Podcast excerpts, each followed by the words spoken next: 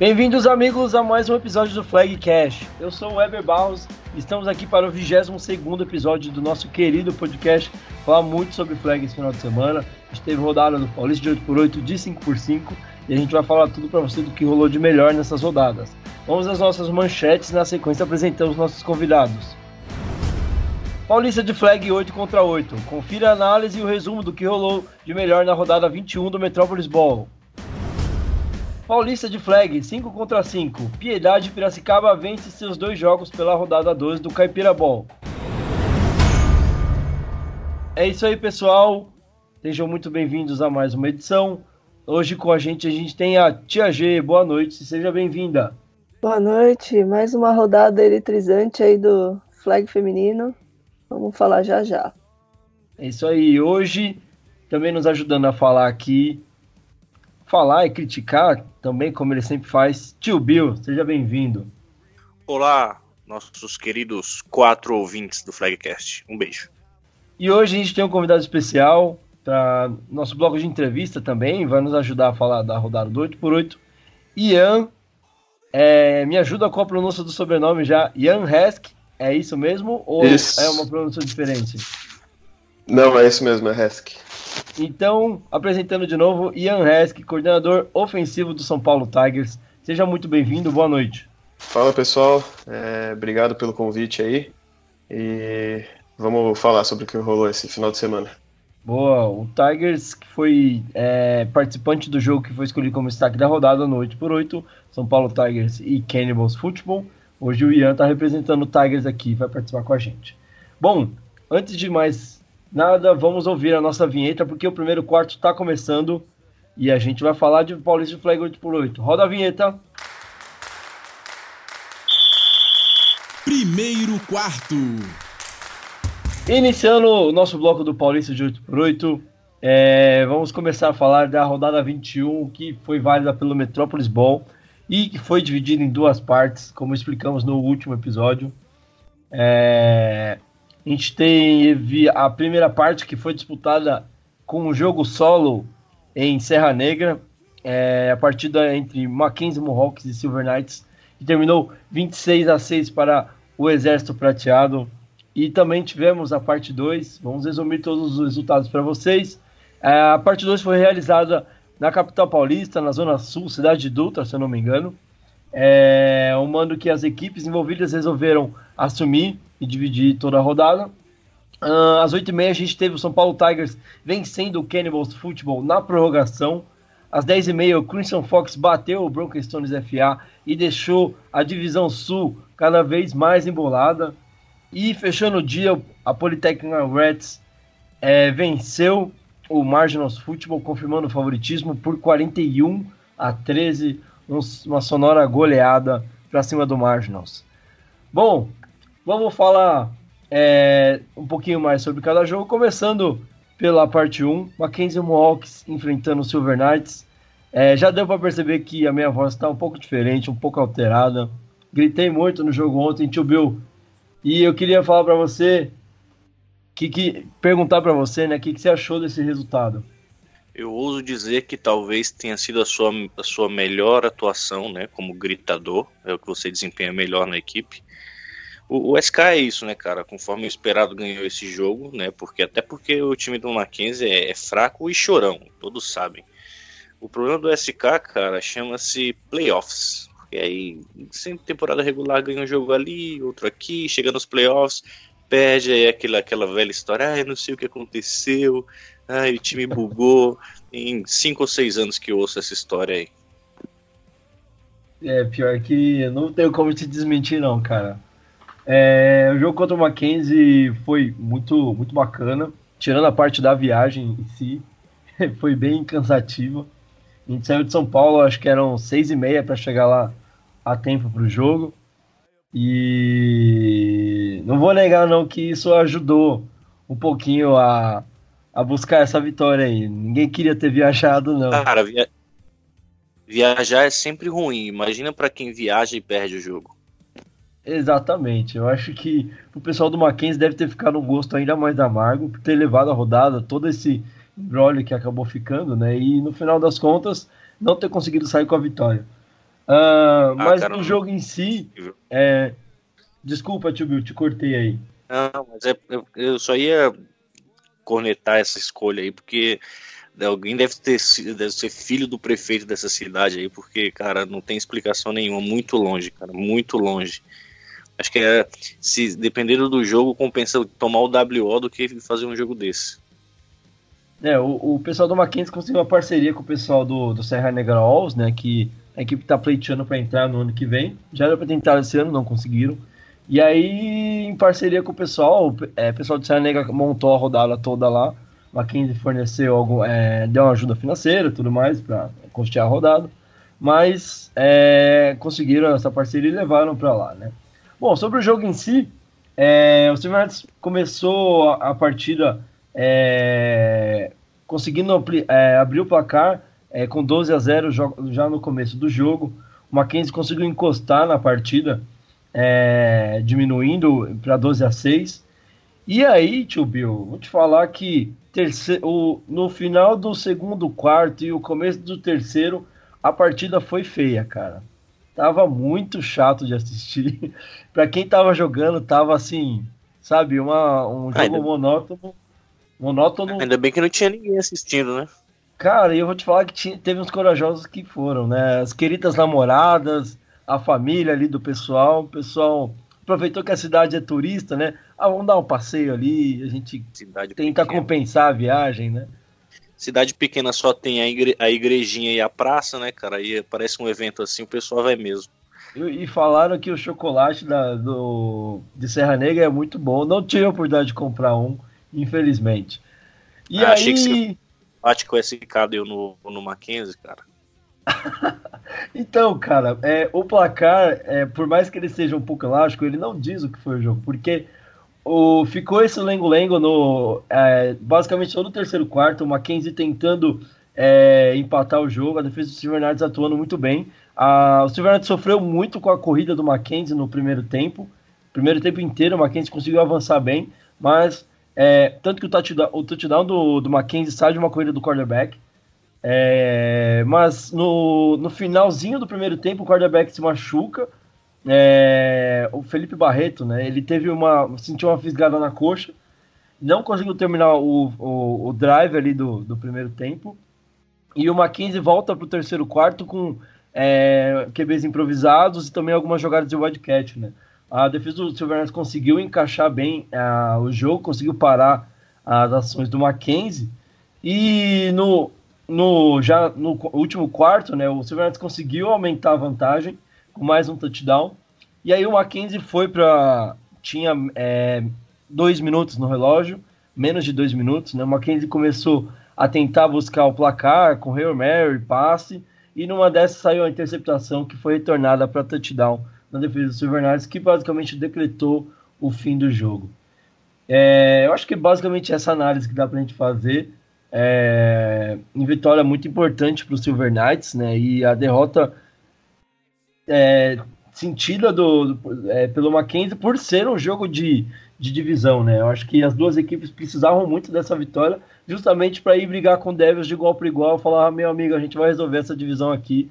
E aí, quem saísse, como a gente comentou até semana passada, né, tipo, quem saísse é, com a derrota desse jogo teria muito mais trabalho para é, buscar não só o título da divisão, mas também é, classificação para a próxima temporada, né?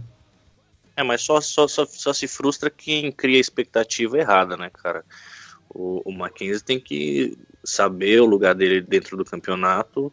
Eu lembro que acho que na primeira vitória deles, ou na primeira, ou foi umas, umas, umas rodadas atrás, que o, o jogador eleito MVP disse que o time ia rumo ao título.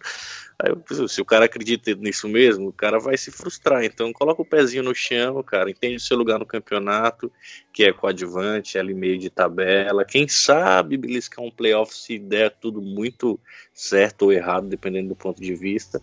E aí você não se frustra, bebê. E o Ian, o que, que ele pode falar pra gente? O que, que você achou desse resultado aí, Ian? Então, seguindo só um pouco isso do que o, do que o, que o Bru falou, né? Eu acho que, tio Bru, tio Bill, acho que às vezes os times de, de faculdade, eles pegam a, a Lufa como exemplo e acabam se frustrando um pouco quando chegam no, no outro campeonato. Então, eu acho que é isso mesmo. Acho que o Mackenzie fica sempre nesse meio de tabela, não vai alcançar muito mais do que isso. E isso seria o... uma alfinetada na na pole? Talvez, talvez uma alfinetada na pole. Ai. É... eu acho que, que é mais ou menos isso. E, e o Silver Knights acho que não, não é nenhuma surpresa ganhar esse jogo. Tá certo, então. Bom, pra gente finalizar aqui, é, vale alguns destaques. E que, é, quero começar a trazer mais alguns números com relação à tabela. Então, é, Silver Knights na classificação geral sobe para sexto lugar com os resultados finais da rodada, né? É, fica atrás do Tigers, que também venceu esse final de semana. Ali, hoje, se o campeonato acabasse, o Tigers estaria com a ingrata é, oportunidade de mandar uma rodada, tio Bill. Só para deixar claro aí que a gente estava discutindo na semana passada. Uh, e o Mackenzie, com a derrota, cai para décimo lugar, hoje figurando fora dos playoffs é, de 2019. Bom, para a gente fechar então o, o, o é, a análise entre Silver Knights e Mackenzie, a gente escuta a entrevista do número 69 do Silver Knights, Gabriel Montanha. Fala aí, Montanha. Então estou aqui com Montanha, MVP da, do Silver Knight, jogo aqui realizado aqui em Serra Negra. Montanha, como que, que esse jogo, qual é a importância desse jogo aí para vocês? O que, que o Silver Knight espera agora daqui para frente? O que, que vocês vão buscar agora? Fala um pouquinho para gente aí. Bom, por ser um jogo dentro da nossa própria divisão, é uma vitória que vale bastante, já praticamente classifica a gente. Lembrando que a gente ainda tem uma rodada adiada para jogar contra o, o time do Strong Bears. É um jogo bem distante para a gente cair da capital, uma viagem aí de duas horinhas, duas horas e meia para deixar o time bem cansado, mas a gente conseguiu desempenhar bem em campo. E lembrando que esse MVP meu vai para toda a linha ofensiva do Silver, que vem treinando bem nos últimos treinos e mostrou isso hoje em campo, dando bastante tranquilidade para o nosso quarterback. E é isso aí, vamos para cima agora, esperar os próximos desafios. Parabéns, Montanha, bom retorno aí, um abraço. Heber, é com você. Valeu, Montanha. Parabéns, Silver Knights, parabéns para nós pela vitória. É isso aí. Uh, vamos avançar então falando da parte 2 desta rodada 21 que aconteceu na capital paulista. Queria muito ter estado nesta rodada e não ter viajado, mas aconteceu. Agora vamos tocar o barco. 8 e meia, São Paulo Tigers vence o Cannibals na prorrogação. Um jogão entre as duas equipes. Cannibals conseguindo empatar no finalzinho do, do, da partida, tendo a oportunidade de vencer se conseguisse fazer o extra point. Não conseguiu, o jogo foi para prorrogação e o Tigers conseguiu uh, sair vitorioso. Tio Bill, o que dá para você falar para a gente desse jogo? Eu faço a minha análise dentro do campeonato à parte que existe dentro da, da, da Metrópolis, que é pelo título de maior visão, né? Hoje nós temos o Tigers com dois vices, o Jets também com dois e o Atibaia, Super Chargers, Chargers que tem um e, e é um candidato fortíssimo a ser bivice também. O Tigers meio que estava parado, eu acho que com essa vitória o Tigers se torna um grande, um grandíssimo candidato a perder para o Devils na final, cara. Parece que tem evolução aí. E o Cannibals é isso, né, cara? Dentro da divisão é um time fraquíssimo, assim, fora da divisão até consegue ganhar alguns jogos, às vezes até jogos importantes, mas é impressionante como dentro da divisão é, é extremamente um time fraco, assim, fica brigando com o Magnus dentro da divisão, enquanto o Poli e Tigers é, brigam para ver quem ganha a divisão. Ano após ano tem, tem sido assim. Eu, eu, eu acho para ter sido, eu não sei como é que foi o, o, a dinâmica dos jogos aqui. Eu vou abrir o aplicativo. Peraí. Ah, foi na prorrogação. Acho que o, o Ian aí pode falar melhor como foi o jogo, né? Parece que foi bom. Exatamente, é. eu te pergunto é. justamente porque pelo comentário do tio Bill parece que foi um passeio, mas o Cannibals engrossou o caldo pra cima do Tigers e o jogo foi decidido na prorrogação, né? É, cara, foi. Haja coração, viu? Porque é, o jogo tava na mão, é, era um jogo que era para ter sido bem tranquilo, é, a gente já começou pontuando, só que algumas besteiras, principalmente no, no último drive, é, eu já tinha chamado a formação da vitória na, na sideline, só para entrar e ajoelhar. É, o Cannibal estava numa quarta bem longa, e aí a nossa defesa acabou cometendo uma falta meio besta.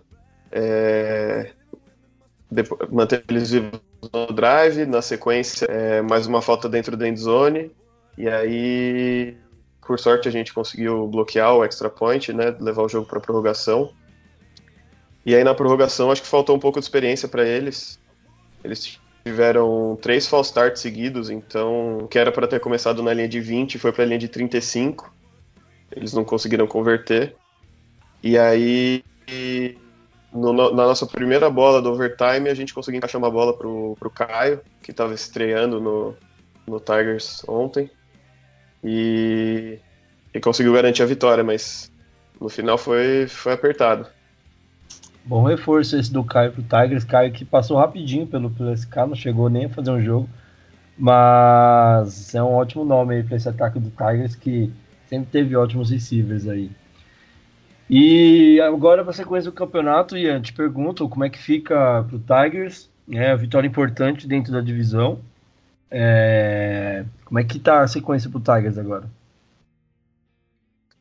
Agora a gente enfrenta o Apoli, né? Daqui 15 dias dias. É, tem treino muito aguardado pra... pelas duas equipes, né? É, foi um, um jogo adiado, né? De um, uma rodada que choveu muito e, e acabou jogando o jogo mais para frente.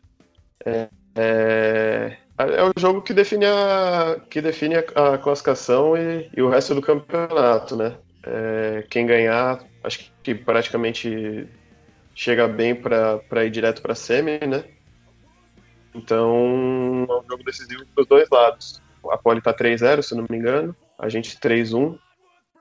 Então, é ganhar o jogo para ir para 5-1 e, e não ter que jogar wildcard.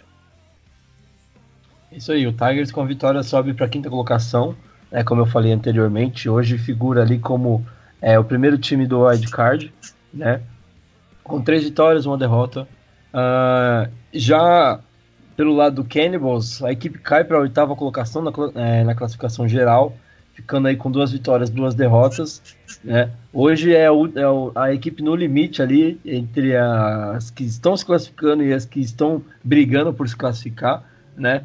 Uh, lembrando que os playoffs da, da, da PFA são é, classificados do primeiro até o oitavo e o Cannibals hoje figura nessa última vaga para os playoffs. Uh, ah, para a gente finalizar então, vamos escutar a entrevista do MVP, destaque dessa partida, o rapaz que deu a vitória para o Tigers, estreante também, número 88, Caio. Fala aí com a gente, Caio. Final de partida entre Tigers e Cannibals. Tigers venceu.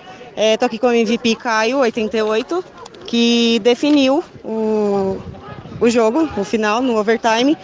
E queria saber, cara, o que, você espera aí para os próximos jogos? O que, você achou dessa partida? Dá um, uma palhinha pra gente. Cara, a partida foi, foi muito difícil para os dois lados.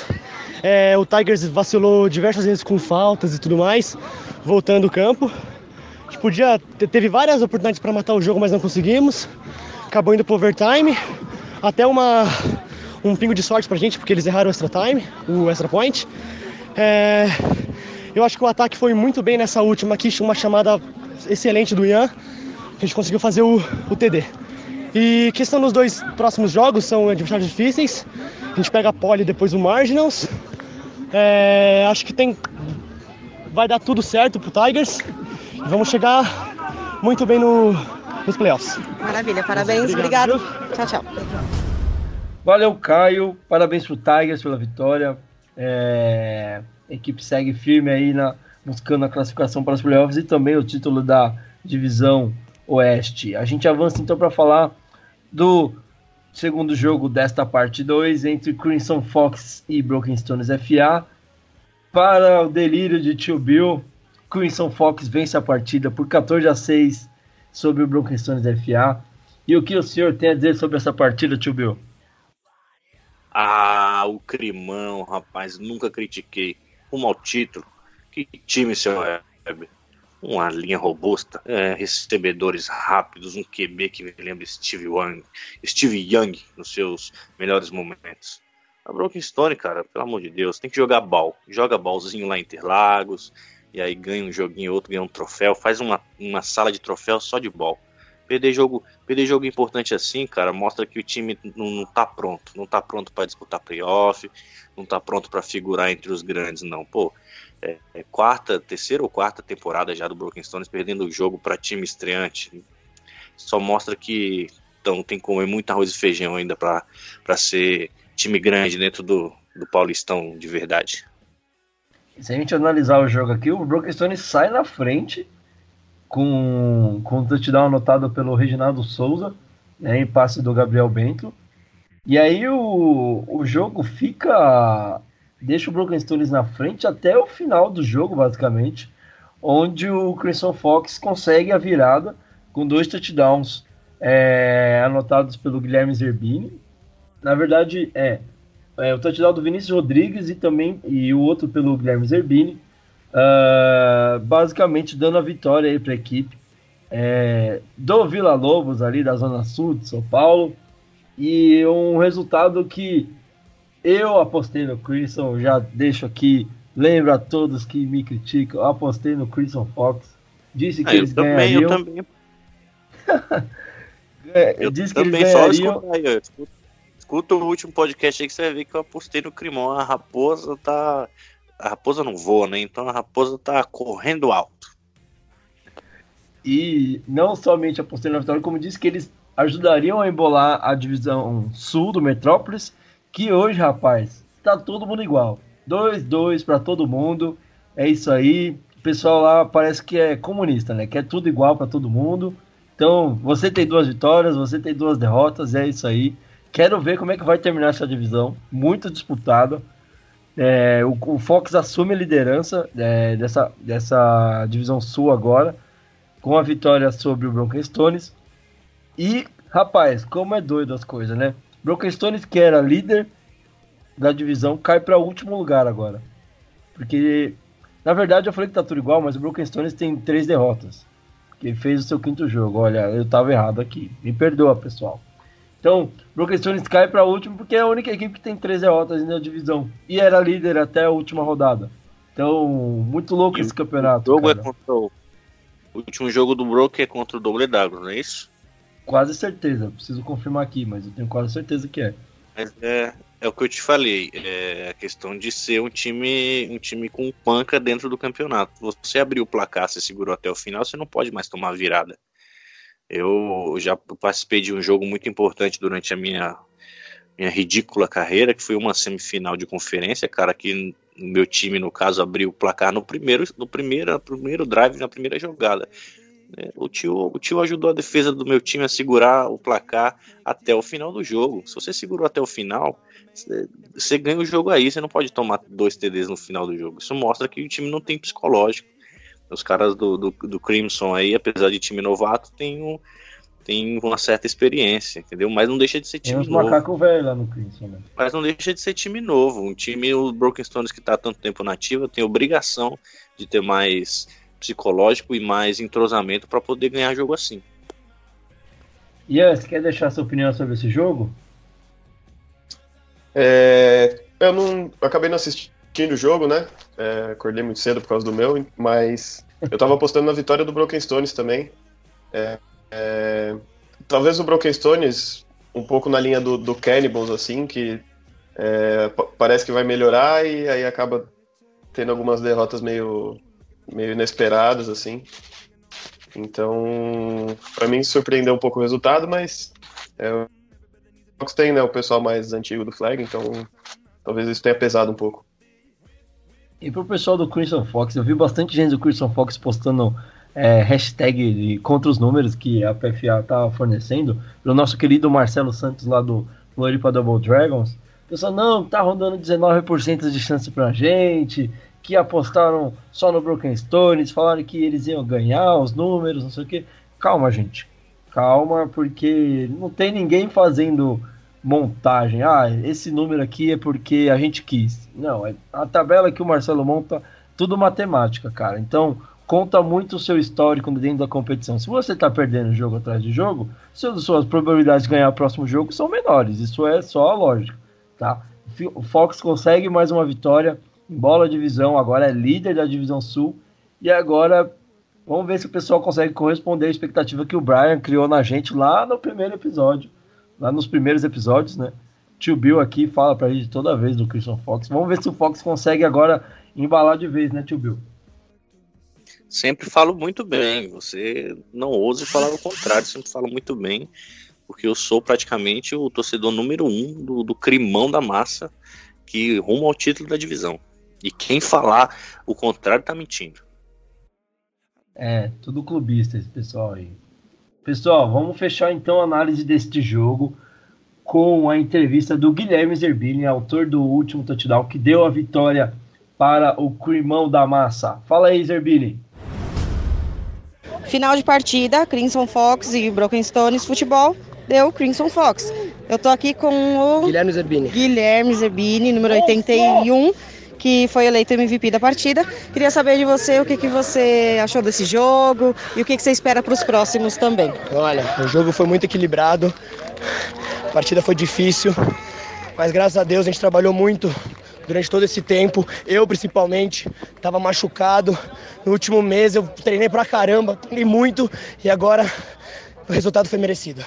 Obrigado. Vamos, Fox. Uou! Parabéns, Zerbini. Parabéns para a equipe do Crimson Fox. Parabéns pela vitória. É, a gente dá sequência aqui então para falar da Polytechnic Reds atropelando a equipe do Marginals. Um resultado bem elástico. É... 41 a 13 para a equipe da Poli. Tio Bill, resultado era esperado ou a gente esperava alguma coisa do Marginals também contra a Poli? Era esperado, né? O Ratão tá com tudo aí, perto do 6-0, né? A molecada tá tomando um ovo maltine batizado. Os moleques estão indo bem. E o, pelo que o Ian falou aí, né? Acho que o próximo jogo é contra o Tigers. Rapaz, esse jogo vai ser bom, hein? Dependendo de onde for, se o tio Bill não tiver que levar a avó na capoeira, capaz de assistir esse jogo, porque promete, hein? É, a, a, partida foi a última do dia, né? E já fica aquela expectativa, realmente, de quase ninguém conseguir assistir, porque o pessoal não fica para assistir o último jogo, a não ser que seja um ótimo jogo. E justamente por a gente ver a situação do Marginals no campeonato, né? De a equipe tá disputando dois campeonatos, sofrendo com o número de jogadores e tudo mais. Basicamente indo para as partidas para fazer a, aquela famosa cumprida de tabela é, a vitória da Poli já era esperada, como o Tibio falou, e agora coloca a equipe numa situação um pouco mais tranquila para o próximo jogo, né? Sofreu menos do que o Tigers para vencer o jogo do dia.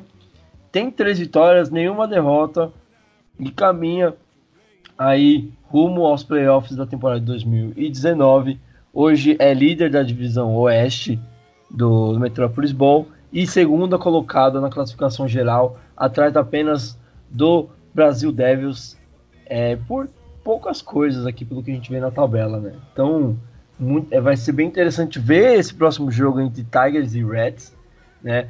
Para ver como essas equipes vão é, se sair nesse confronto, porque basicamente vai decidir, como a gente falou já em comentários anteriores aqui, quem vai levar a divisão Oeste pelo que a gente vê. Essa derrota do Cannibals basicamente eu acho que tiram eles do páreo, a não ser que aconteça algum milagre no jogo contra o Reds, aí a gente pode ver alguma coisa, né? Mas eu acho difícil a Poli perder pro Cannibals. E. Ian, pergunto para você, você me ajudar um pouquinho aqui nesses comentários. É, alguma surpresa para você nesse resultado? O que, dá para esperar aí da Poli na sequência? É, não, acredito que era esperado, né? O Marginals deu uma boa caída, é, tá com alguns problemas, né? No, fiquei sabendo que é, quase acabou o time um tempo atrás, é, tiveram que dar uma tomada no projeto. É, e a Poli parece que, que vem bem, né? É, eu acho que os números talvez enganem um pouco, porque das três vitórias eles pegaram acho que Strong Bears em campo, então são três times não tão fortes assim. Acredito que os próximos três jogos talvez deem mais trabalho para eles, né? Tigers, Cannibals e acho que Double Dragons que eles pegam, se não me engano. Dragons, último jogo deles. É, então acredito que esses próximos três, é, acredito que esses próximos três jogos vão, próximos três jogos vão apontar de verdade como tá o time deles, né? É, principalmente esse próximo jogo que é contra a gente. É, então vamos ver se, se é fogo de palha ou se eles realmente melhoraram e estão vindo para brigar forte pelo título. Ô, seu Weber, Oi, fala aí, tio Bill. eu posso usar o espaço aqui e usar essa situação do Magnus para mandar um recado de um pensamento que eu tenho? À vontade, tio Bill. É, é, é o seguinte, é, essa situação do Magnus, né, que é um time novo e que do nada resolveu que ia montar uma equipe full pad. Pessoal, ou gafanhotos, vocês que praticam flag, valorizem esse esporte, cara. O esporte é bom, ele não perde nada pro, pro full pad. Você não é menos homem por jogar flag. É outro esporte, tá? São esportes diferentes. É como futebol e futebol de salão. Não é porque você é bom em um que você vai ser bom em outro. Cara, no Brasil, equipamento é muito caro, mesmo de segunda mão. Manter uma equipe é extremamente caro. Manter a logística de uma equipe para jogar full pad, a quantidade de jogadores que existe, é muito difícil, que exige, é muito difícil. Sem falar que mesmo as grandes equipes que são tradicionais no full pad hoje aqui na capital, é, é a base da panela, tem muita panela, é nego com, com contato jogando na base do conhecimento, na base de ser queridinho, na base até do dinheiro mesmo. Então, cara, não se iludam, equipes que vocês, vocês, principalmente equipes, não só da capital, mas do interior também, vocês que são forças na, no flag, continuem, cara. Não, não é demérito nenhum vocês serem equipes, equipes fortes e tradicionais no flag. Não precisa migrar pro full pad. Eu vejo um monte de equipe minguando, porque são equipes até boas no flag, mas aí inventam de ir pro full pad e depois disso somem. Então, cara, o, o campeonato grande, tem um monte de equipe boa continue no flag, cara. Para com essa ilusão de, de full pad. Isso é bobagem, isso é besteira. Desculpa aí por. Estou emocionado aqui, estou lacrimejando, porque eu gosto do flag e eu acho que o flag não perde em nada pro full pad cheio de cabeça de bagre metendo capacete no joelho do amiguinho. eu, eu concordo muito com o seu comentário, Tio. Eu acho que é totalmente válido. Inclusive, você falou da, do cenário do, do, do FA em São Paulo, é, é uma, assim, é, a PFA mesmo já recebeu diversas é, sondagens e perguntas de por que a, a associação não tenta organizar um, um, campeonato de, de FA. E a gente sempre negou porque a gente sabe que é, já tem muita gente cuidando da FA. Então deixa os caras cuidar, a gente quer fazer o flag ser cada vez maior, apostando no 8x8 desde sempre, e é agora cada vez mais no, 8, no 5x5, que é o futuro da modalidade, né? Uh, eu acho que as equipes acabam sempre ficando com esse pensamento muito padrão de que ah, tem que jogar FA, se não jogar FA você é, não está jogando futebol americano, não é o, o, o, não é o que eu quero. E cara, eu respeito muito essa questão de tipo quer montar um time, mas saiba começar esse projeto, né? Tem que ter um, uma estrutura muito foda por trás de um projeto bom de FA. Não dá para você simplesmente achar, ah, fiz dois anos bons no, no flag já dá para tocar. A gente teve raros exemplos que deram certo, mas a maioria deles fizeram uma ótima base no flag. Se a gente pegar o próprio Cruzeiro agora, que está jogando a Pick Six, se eu não me engano, fez dois anos muito bons na PFA, inclusive ganhando tudo é, no ano de estreia, mas já tinha todo um projeto estruturado visando o FA.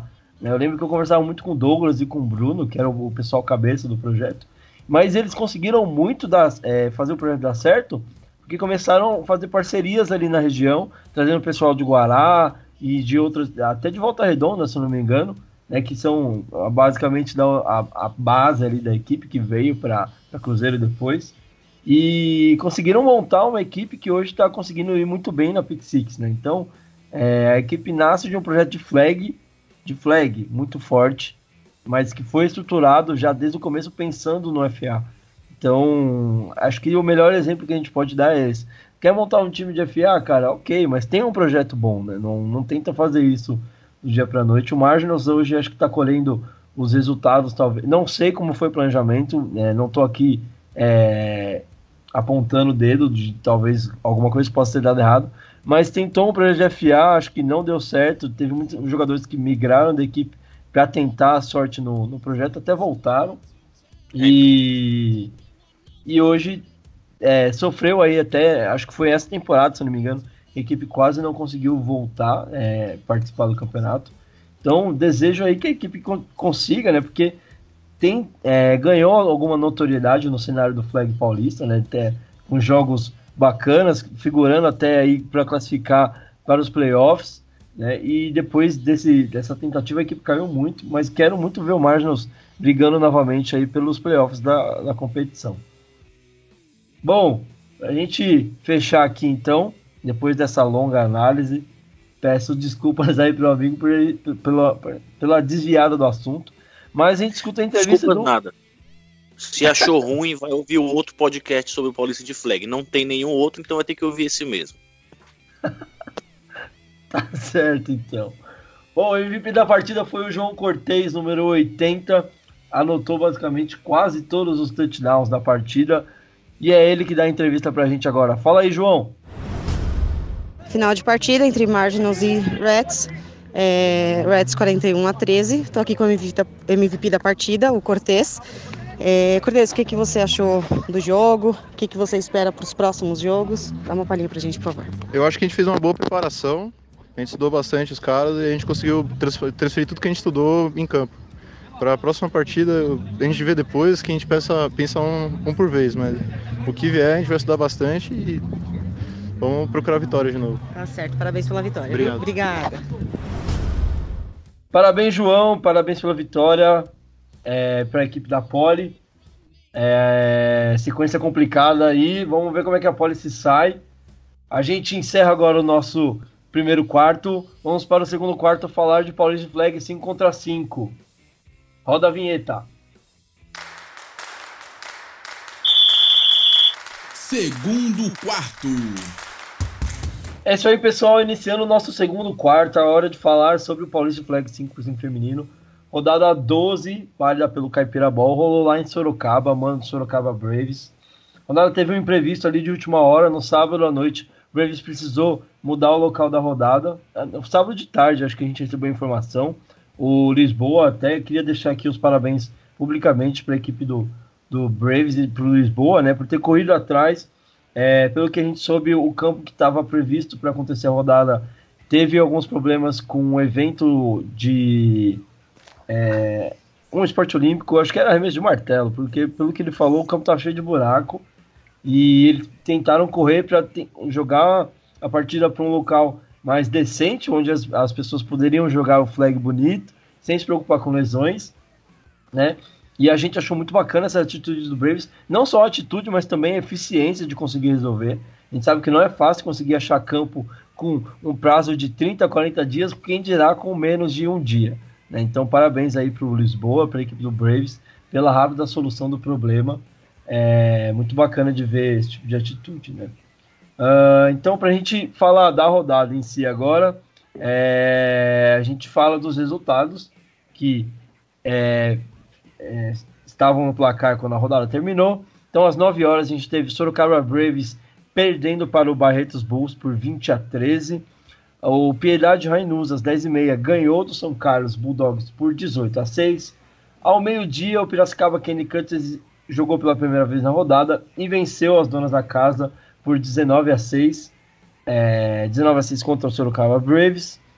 O Barretos Bulls jogou às 2h30 novamente e fez o jogo do dia contra o Piedade Rainus. Num jogão, o Piedade Rainus conseguiu se superar e venceu a equipe do Barretos por 21 a 6, retomando aí o caminhado do Rainus é, e saindo na frente, é, ganhando a disputa ali para ver quem poderia ficar em primeiro e segundo, provavelmente ali na, na, divisa, na, na, conferência caipira, né? Acho que o Curtis vai entrar nessa briga também, mas acho que o Rainus dá um passo à frente para conseguir ficar em primeiro lugar.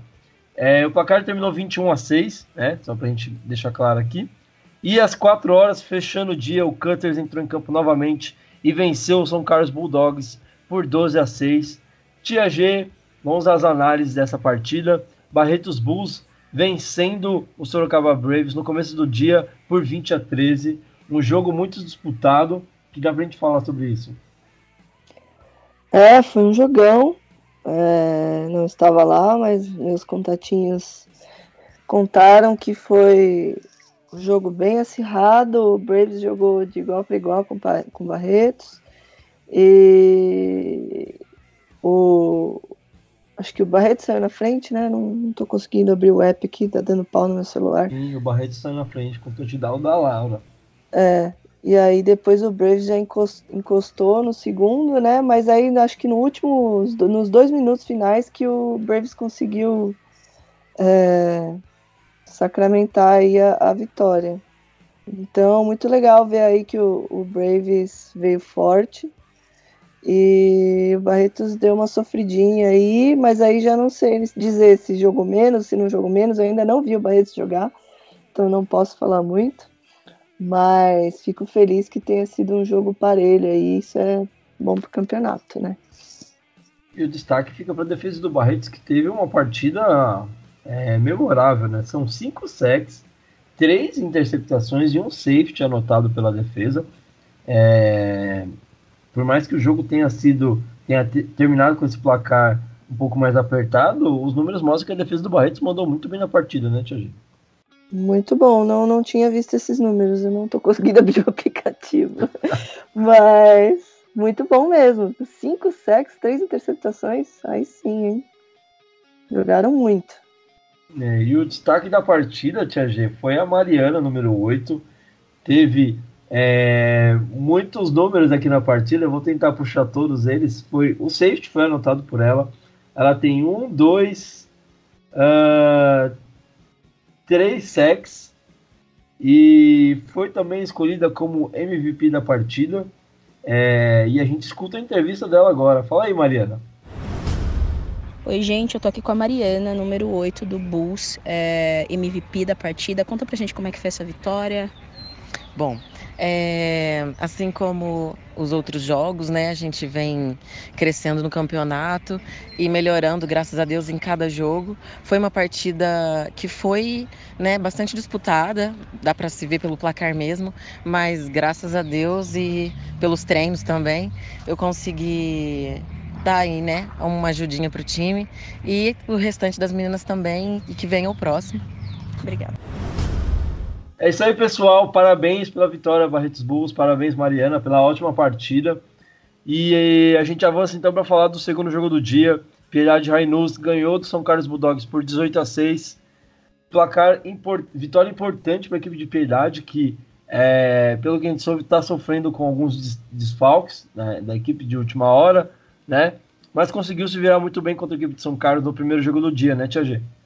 Sim, com certeza. Apesar de ser um jogo que a gente já esperava um pouco a vitória do Rainus, né, pelo, pelo retrospecto, é, o Rainus veio aí de um momento difícil, né, que perdeu algumas jogadoras, a QB inclusa, né, então é sempre um trauma maior quando a QB não, não, não joga, né, a QB titular. A QB principal já estava machucada.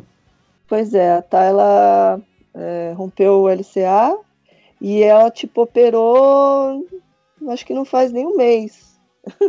Eu vi até umas imagens dela lá na sideline sentada na cadeira, de perna para cima. Ou seja, a cirurgia dela é bem recente. E aí, há uma semana do jogo, elas ficaram sem a QB que estava substituindo a QB. Difícil. Mas a Larinha entrou lá, pegou a responsa para ela e compareceu, fez um bom jogo e o Rainus conseguiu a vitória. Mas ouvi dizer que o, o Bulldogs é, conseguiu manter aí um, um padrão de jogo bom, que já tinha vindo né, de uma vitória na, na última rodada delas, e conseguiu manter um bom volume de jogo e deu um certo trabalhinho aí. Mas o Rainus já é um time mais experiente aí e conseguiu, mesmo com os desfalques, levar a vitória. É, e o destaque para esse ataque do, do Rainus, né, com três touchdowns e é, conseguindo a vitória, é importante contra a equipe de São Carlos. Mas a Lara, que é o principal destaque desse ataque do, de Piedade, né, é puxada para quarterback e mesmo assim o ataque continua produtivo, né? É, não é uma situação parecida como, por exemplo, no Santos, né, que você tem o problema da, da, da QB ser também a, talvez a melhor recebedora do time. Então, o Piedade conseguiu passar por isso, conseguiu jogar muito bem né, e ganhar o jogo com certa é, propriedade. Né, 18 a 6 é um placar muito bom. É, e fica aí o destaque, então, para Lara, número 13, grande Lara, muito conhecida já nos últimos tempos aí do cenário flag paulista. É, e ela que deu entrevista pra gente. Fala aí, Lara. Oi, gente, eu tô aqui com a Lara, MVP do jogo do Rainus contra o Bulldogs. É, conta pra gente como que foi essa vitória, estreando de QB.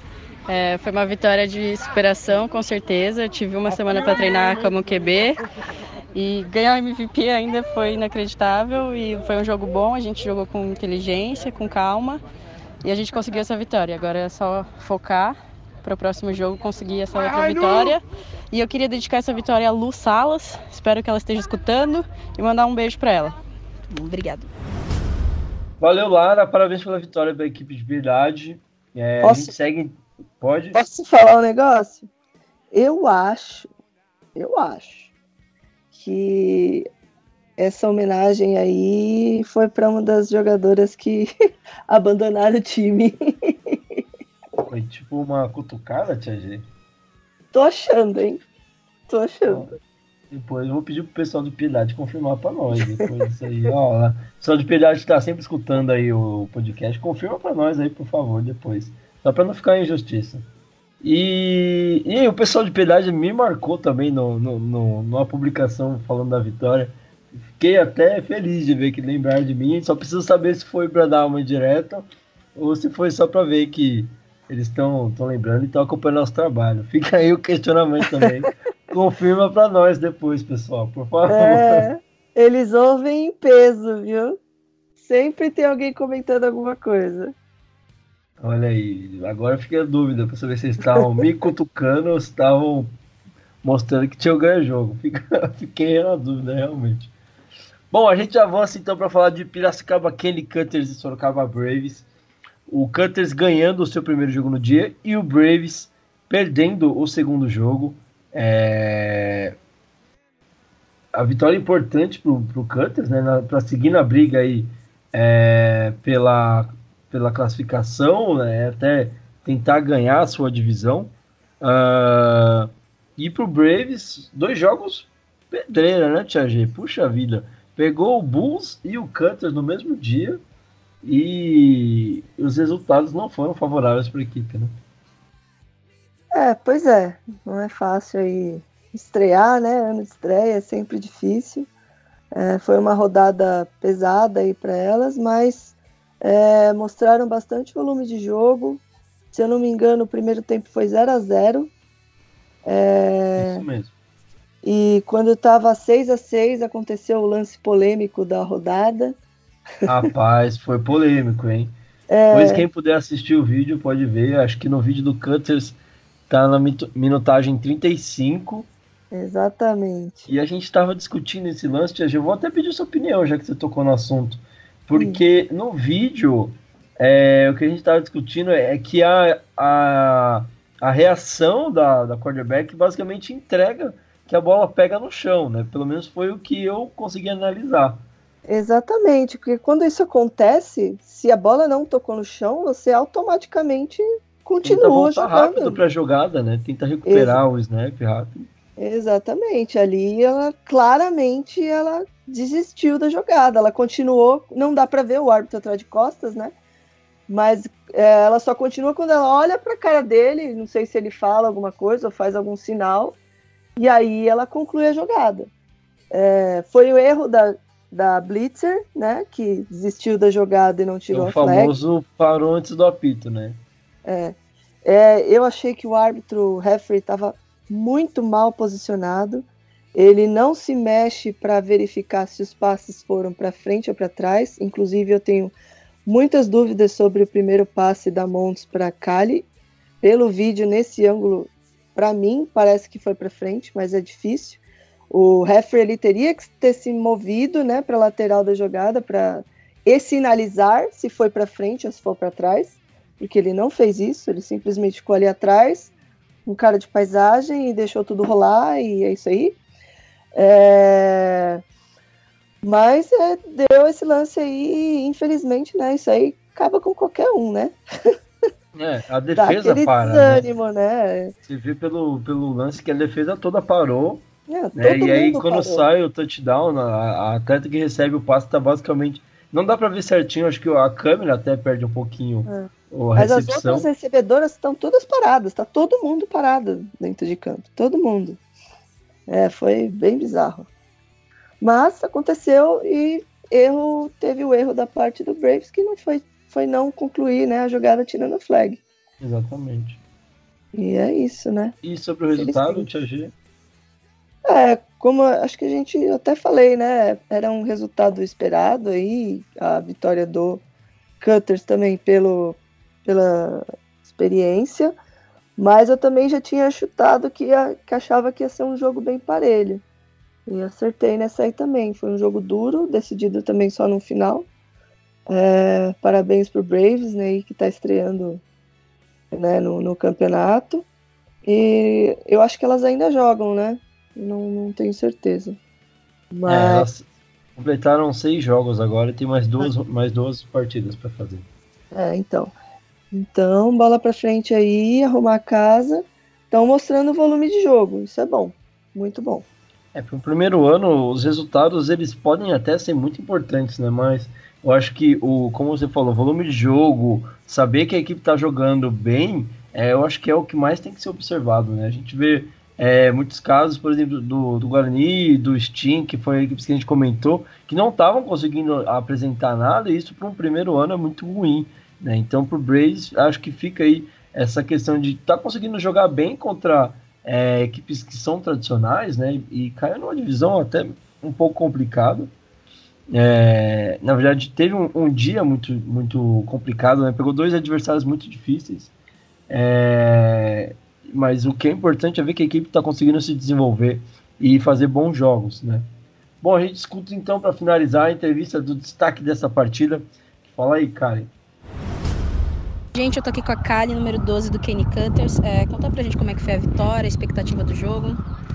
Bom, a gente não encaixou bem o jogo, infelizmente. A gente não alcançou nosso objetivo pessoal, né? Pro campeonato tudo bem, a gente teve a vitória, mas o ataque principalmente não conseguiu desenvolver muito bem o jogo.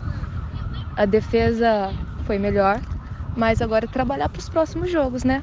O Nacional tá chegando, aqui a gente queria ter a nossa base, agora a gente sabe que a gente tem coisa para arrumar ainda e a gente vai fazer isso. Obrigado. Parabéns pela vitória, parabéns Cutters pela vitória. É, a gente avança então para falar do que foi o jogo do dia, Tia G, Piedade Rainus vencendo o Barretos Bulls por 21 a 6, no que, como eu havia dito anteriormente, provavelmente pode ser ali uma decisão de quem vai terminar em primeiro lugar no geral do Caipira Ball feminino 5x5. É isso. eu acho que é muito provável aí que um desses aí, acredito que o Rainus, vá finalizar aí a fase regular é, liderando o Caipira. É, eu também achei, que tinha, e seria um jogo difícil, ainda mais nas circunstâncias que o Rainus vinha. É, acho que talvez esperava até um pouco mais de Barretos. É, de certa forma foi um resultado até tranquilo, mas eu acho também que isso é, também é decorrência do, é, do mau momento, aquele mau momento que faz todo mundo dar 150% e jogar uma pela outra, fazer a coisa rodar, e aí tudo dá certo, né? Encontrar motivação isso... é sempre importante, né? Exatamente, aquele momento que a gente dá tudo. Eu vi um lance, elas postaram vários lances né, nos stories do Rainus. A, a linebacker do, do Rainus, eu esqueci o nome dela, desculpa. Mas ela dando um tip que tava na mão da Laura, né? Que é. Acho que é. Se foi a Giovana. É, que ela dá um tip e tira a bola da mão da, da, da Laura, né? Que a Laura é grande e forte, mas ela vai lá, não tá nem aí, e ela é baixinha, né? Mas ela vai lá no quinto andar e tira a bola da mão dela e comemora como se fosse campeã. E, tipo, isso já dá para ter ideia, né, do, do, do nível que elas estavam de energia lá. Ouvi dizer também que a Tita, que é a Blitzer do Rainus, também estava vomitando lá, passando mal, é, com febre, sei lá o quê. E também jogou no, no, na, na, no esforço a mais aí. Então é aquele momento que a gente tá, né, pilhado e aí o resultado vem, né? Não sei o que aconteceu com o Barreto, se foi só a pilha do Rainus ou se elas é, não performaram o que vinham performando. Mas acertei mais um aí, mas eu, eu achei que ia ser mais difícil.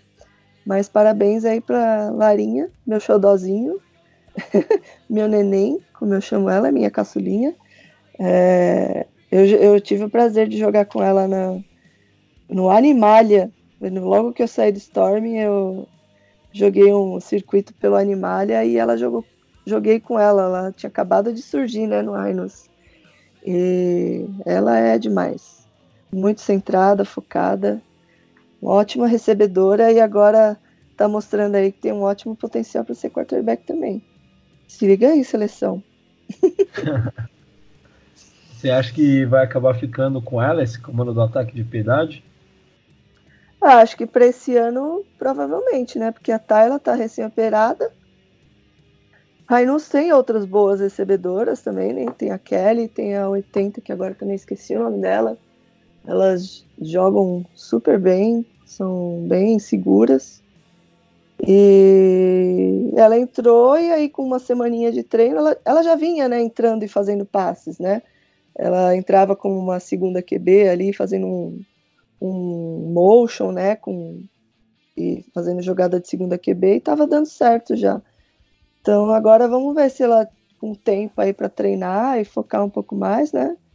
É, com certeza ela vai ter várias aulas no, particulares é, com a Pamela. É, tenho certeza que a Vicky também vai ajudar, porque xodózinho também. Mas é isso, é treinar agora, não tem o que fazer. Não tem outra para colocar, vai, vai tu mesmo e ela já mostrou que, que consegue. Então, focar e treinar. E a gente fica um pouco vendido para fazer uma análise até mais precisa sobre a partida, porque é, a gente não tem os números da partida ainda no aplicativo. A gente tentou correr atrás de algumas informações para conseguir falar um pouco mais desse jogão que aconteceu, né? Uh, mas a gente vai ficar devendo um pouco mais de detalhes, de estatísticas da partida para você, amigo ouvinte. É, mas para a gente fechar, então, a gente escuta a entrevista do MVP de essa partida, a Giovana, número 50 da equipe do Piedade. Fala aí, Giovana. Oi, gente, eu tô aqui com a Giovana, número 50 do Rainus, é MVP da partida contra o Bulls. Conta pra gente como é que foi a partida, os pontos de dificuldade. Bom, foi uma partida muito difícil, principalmente pra gente que veio aqui. É, a nossa QB e uma receiver largaram a gente em uma semana e com uma semana a gente conseguiu, porque com com fé assim e, e coragem, a gente mostrou a, a, nossa garra e a gente veio aqui para mostrar o que a gente sabe de melhor. Foi um jogo muito difícil, o Bulls estava aí liderando, mas a gente conseguiu com, com a garra do Rainus e eu só tenho a agradecer esse time maravilhoso que eu tô e é isso aí. Obrigada. Valeu, Giovana. Parabéns para a equipe do Piedade que venceu a partida. É... Só para a gente fazer um, um, um destaque aqui para a gente fechar, é... eu vou fazer o seguinte: a gente faz a análise do último jogo de São Carlos, na sequência eu já faço a análise do, do como ficou a tabela, né? Até porque Piracicaba, Kenny Cutters, Piedade, Rainus e deixa eu confirmar, o Bulls também fizeram seu, seus últimos jogos pela temporada regular. Então a gente passa um panorama de como está ficando aqui a classificação para vocês, tá? Então, Vamos lá, às 4 horas, fechando o dia, a gente teve a vitória do Cutters sobre o São Carlos Bulldogs por 12 a 6. E o Cutters teve trabalho para vencer a equipe do São Carlos Bulldogs, hein, Tia G? Sim, como eu disse, o Bulldogs conseguiu mostrar aí um volume de jogo, jogou bem. É, o Cutters aí também vem sofrendo com bastante troca de, de atleta, né?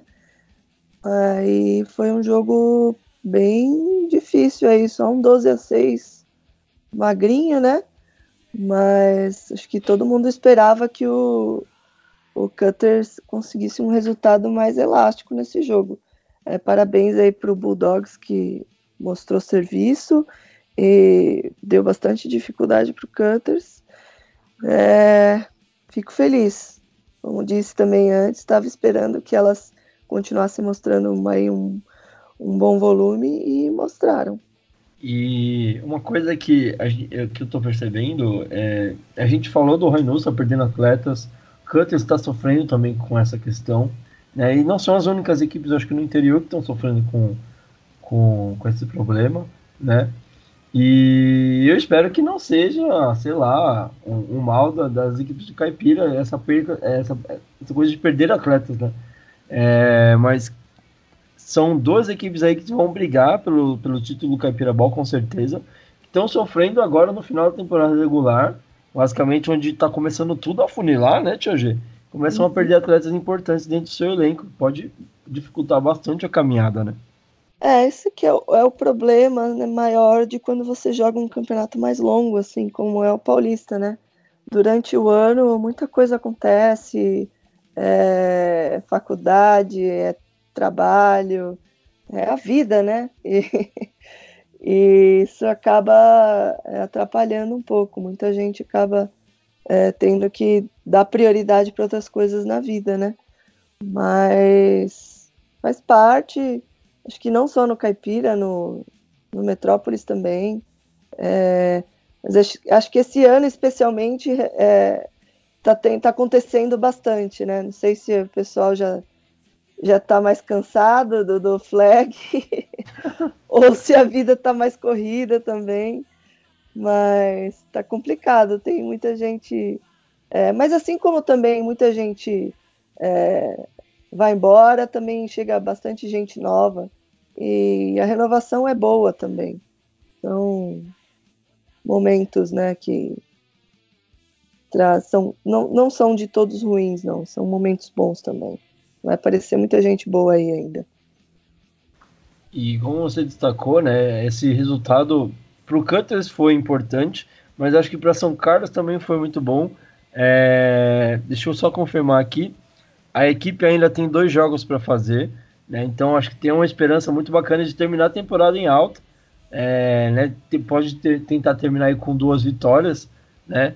Ah, seria muito bom para a equipe, até visando uma próxima temporada já, né, Tia G? É, aquilo que a gente sempre fala. É, o, o mais importante, quando você já nem tem mais chance de classificação, mas você tem que continuar, continuar jogando, é, pegando, né? é, experiência de jogo e treinando, né? E é isso. O que importa não é nem tanto mais o resultado, é você sentir que você está evoluindo e que você está jogando bem. E claramente isso está acontecendo aí com o Bulldogs, né? Que não antigamente só tomava paulada atrás de paulada. E agora aí já está batendo de igual para igual com o Cutters. Então isso é sempre bom é, da gente assistir e para elas também não ficarem chateadas com a derrota, mas sim felizes com a evolução e do, com o volume de jogo que tem mostrado. É isso mesmo. Bom, a gente escuta então o destaque da partida, que foi a Carol Vulgo Giga, da equipe do Cutters. Está cansando de ganhar MVP essa Carol, hein? Ou a Giga, como todo mundo conhece ela dentro do cenário do, do Flag. É, fala aí, bolsa. Giga. Boca de Bolsa. Dá entrevista para nós aí então, Giga. Oi, gente, eu tô aqui com a Giga número 8 do Kenny Cutters no jogo contra o é, São Carlos. É, conta pra gente como é que foi, expectativas. Foi bem difícil, muito, muito, muito. É... O time, nosso time teve bastante mudança durante o ano. Então, querendo ou não, a toda rodada a gente está tendo que adaptar coisa, perdendo gente, entrando gente nova.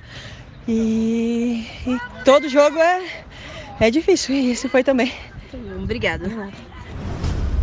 Parabéns, Giga. Um abraço para você.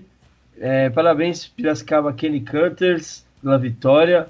É, bom, para a gente fechar aqui, então, fazer um apanhado de como está ficando aí a classificação no Caipira Ball, né? A gente tem algumas equipes que já finalizaram sua participação na temporada regular. E o Rainus terminou a temporada regular com seis vitórias, uma derrota e um empate. O Bulls termina com seis vitórias e duas derrotas. É, o Kenny Cutters termina com cinco vitórias, duas derrotas e um empate. Uh, e também a gente tem, dentro dessas equipes que participaram, é, na verdade, eu acho que que terminaram a participação são só essas.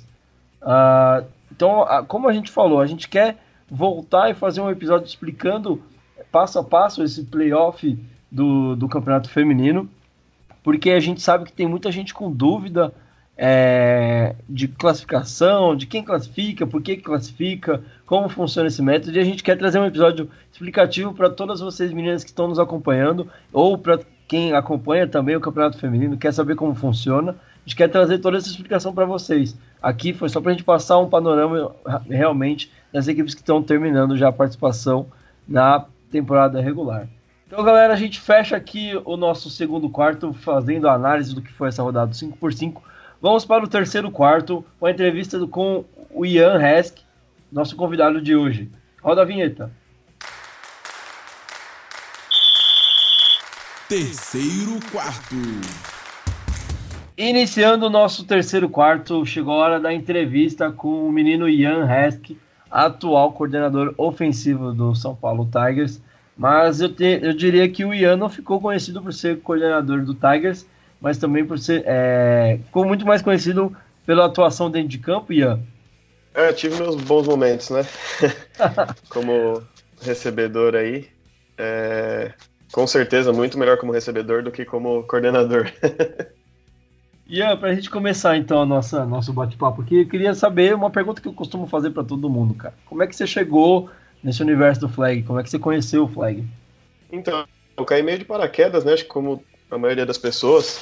É, eu estudava com a, com a irmã de um jogador do Tigers, né, o Danilo Riga, alguns conhecem, o gordinho simpático. Abraço, e... Iga. Saudades, inclusive. Abraço. É, e ela comentou que ia ter a seletiva, ela viu eu e uns amigos é, na educação física brincando com a bola e tal. E comentou e eu apareci lá, e eu nem, eu nem sabia que era flag. Eu fui achando que era futebol americano, é, louco da cabeça, porque pesava 60 quilos, não, né, nunca tive porte físico para FA, mas é, acabei indo, e aí chegando lá, descobri que era flag, e aí que eu conheci o esporte, não, não conhecia antes disso. E o, e o Ian também é um exemplo de cara mais alto que a gente tem dentro da modalidade, né? Não que eu possa falar alguma coisa, também não sou cara mais alto do mundo, mas eu acho que explica muito bem essa diversidade que o flag oferece para quem pratica, né? Não importa o seu tamanho, não importa o seu peso, é, eu acho que sendo alto, baixo, gordo, magro, você sempre consegue um espaço dentro do flag, é, aproveitando uma, uma característica específica é, dentro do, do esporte, né, Ian? É, o flag traz. Acho que o, o futebol americano como um todo, né? Traz uhum. essa, essa diversidade e o, o flag mais ainda porque ainda abrange uma, uma outra camada ainda, né? Que é o, o pessoal que não consegue se dedicar tanto atleticamente, fazer uma academia durante a semana e tal, que joga mais por, por gostar do esporte, né? Então acho que além do que o FA já abrange, ainda tem mais uma camada aí. Bacana. E quando você conheceu o Tigers, né? Eu acredito que você tenha passado na seletiva, né? E, e aí, quanto tempo você tem de casa já, cara? Só pra gente se situar aqui. Eu passei meio na Bacia das Almas, né? O, o Pumba, que hoje é jogador do, do SK, ele até me conta que na, na minha ficha do draft lá, escreveram atrás, tem o seu valor. Então passei meio, meio na Bacia das Almas, mas acabei passando. Eu tô desde 2012, tô indo pra oitava temporada agora com o Tigers. E, cara, oito temporadas com o Tigers. É... Dá para você resumir que, que, qual é a importância que esse time tem na sua vida hoje? Cara, me trouxe um, um acho que um crescimento pessoal muito grande, de principalmente de assumir uma posição de liderança, de ser visto talvez como exemplo para alguns. Então, eu acho que essa questão de, de liderança agregou muito na minha vida pessoal, de, de ter que assumir algumas responsabilidades.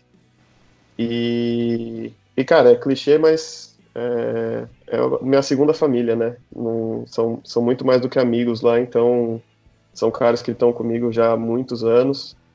Então não tem como, como abandonar esses caras. Todo domingo eu tenho que estar tá lá. Eu acho quando você fala que é clichê, eu acho que é interessante de até comentar, Porque a maioria das pessoas que eu pergunto isso, elas sempre falam isso mesmo, né? Então, é, eu acho que eu vou estranhar o dia que alguém não falar isso, que não se sente dentro de uma família do, no seu time, né? Mas o, o, o, ponto principal que eu bato dentro desse comentário é, é quanto, eu acho que não só o flag em si, né? Mas eu acho que o futebol americano, por ser um esporte de equipe mesmo, né? Eu acho que é, você pode ter um, algum outro destaque dentro da partida, mas é um time inteiro precisa jogar bem para que o resultado seja positivo no final do jogo, né? Então, é, quanto mais unido for esse time, mais é, maior vai ser a chance da equipe conseguir vencer, né? Então, acho que esse sentimento de família que os atletas criam dentro das, das equipes é, é, muito bacana e você vê. É, eu acho que é, depois do tempo que eu comecei a praticar o flag, eu criei amizades muito é, que duraram muito mais tempo do que amizades que eu fiz, sei lá, na escola, ao longo da vida. Eu acho que o esporte traz esse lance de amizade que a gente acaba não fazendo fora dele, né, Ian? É, hoje, com certeza, eu tenho muito mais proximidade com, com os companheiros de time do que com amigos de escola, de infância, de faculdade. Estão é, muito mais presentes, óbvio, ainda estou jogando, né, mas é, eu tenho certeza que, que para o futuro também vão ser muito mais, mais presentes na minha vida do que, do que os caras que, que acabaram passando. E, e com certeza essa inclusão do, do FA acho que acaba trazendo isso, né? Um sentimento de unidade, de que você precisa do seu companheiro ali para para conseguir executar o seu jogo. Acho que o próprio Tigers teve uma evolução quando entendeu isso, de que não adiantava ter boas peças, precisava ter um bom conjunto. Então, não, não tenho dúvida de que é muito importante.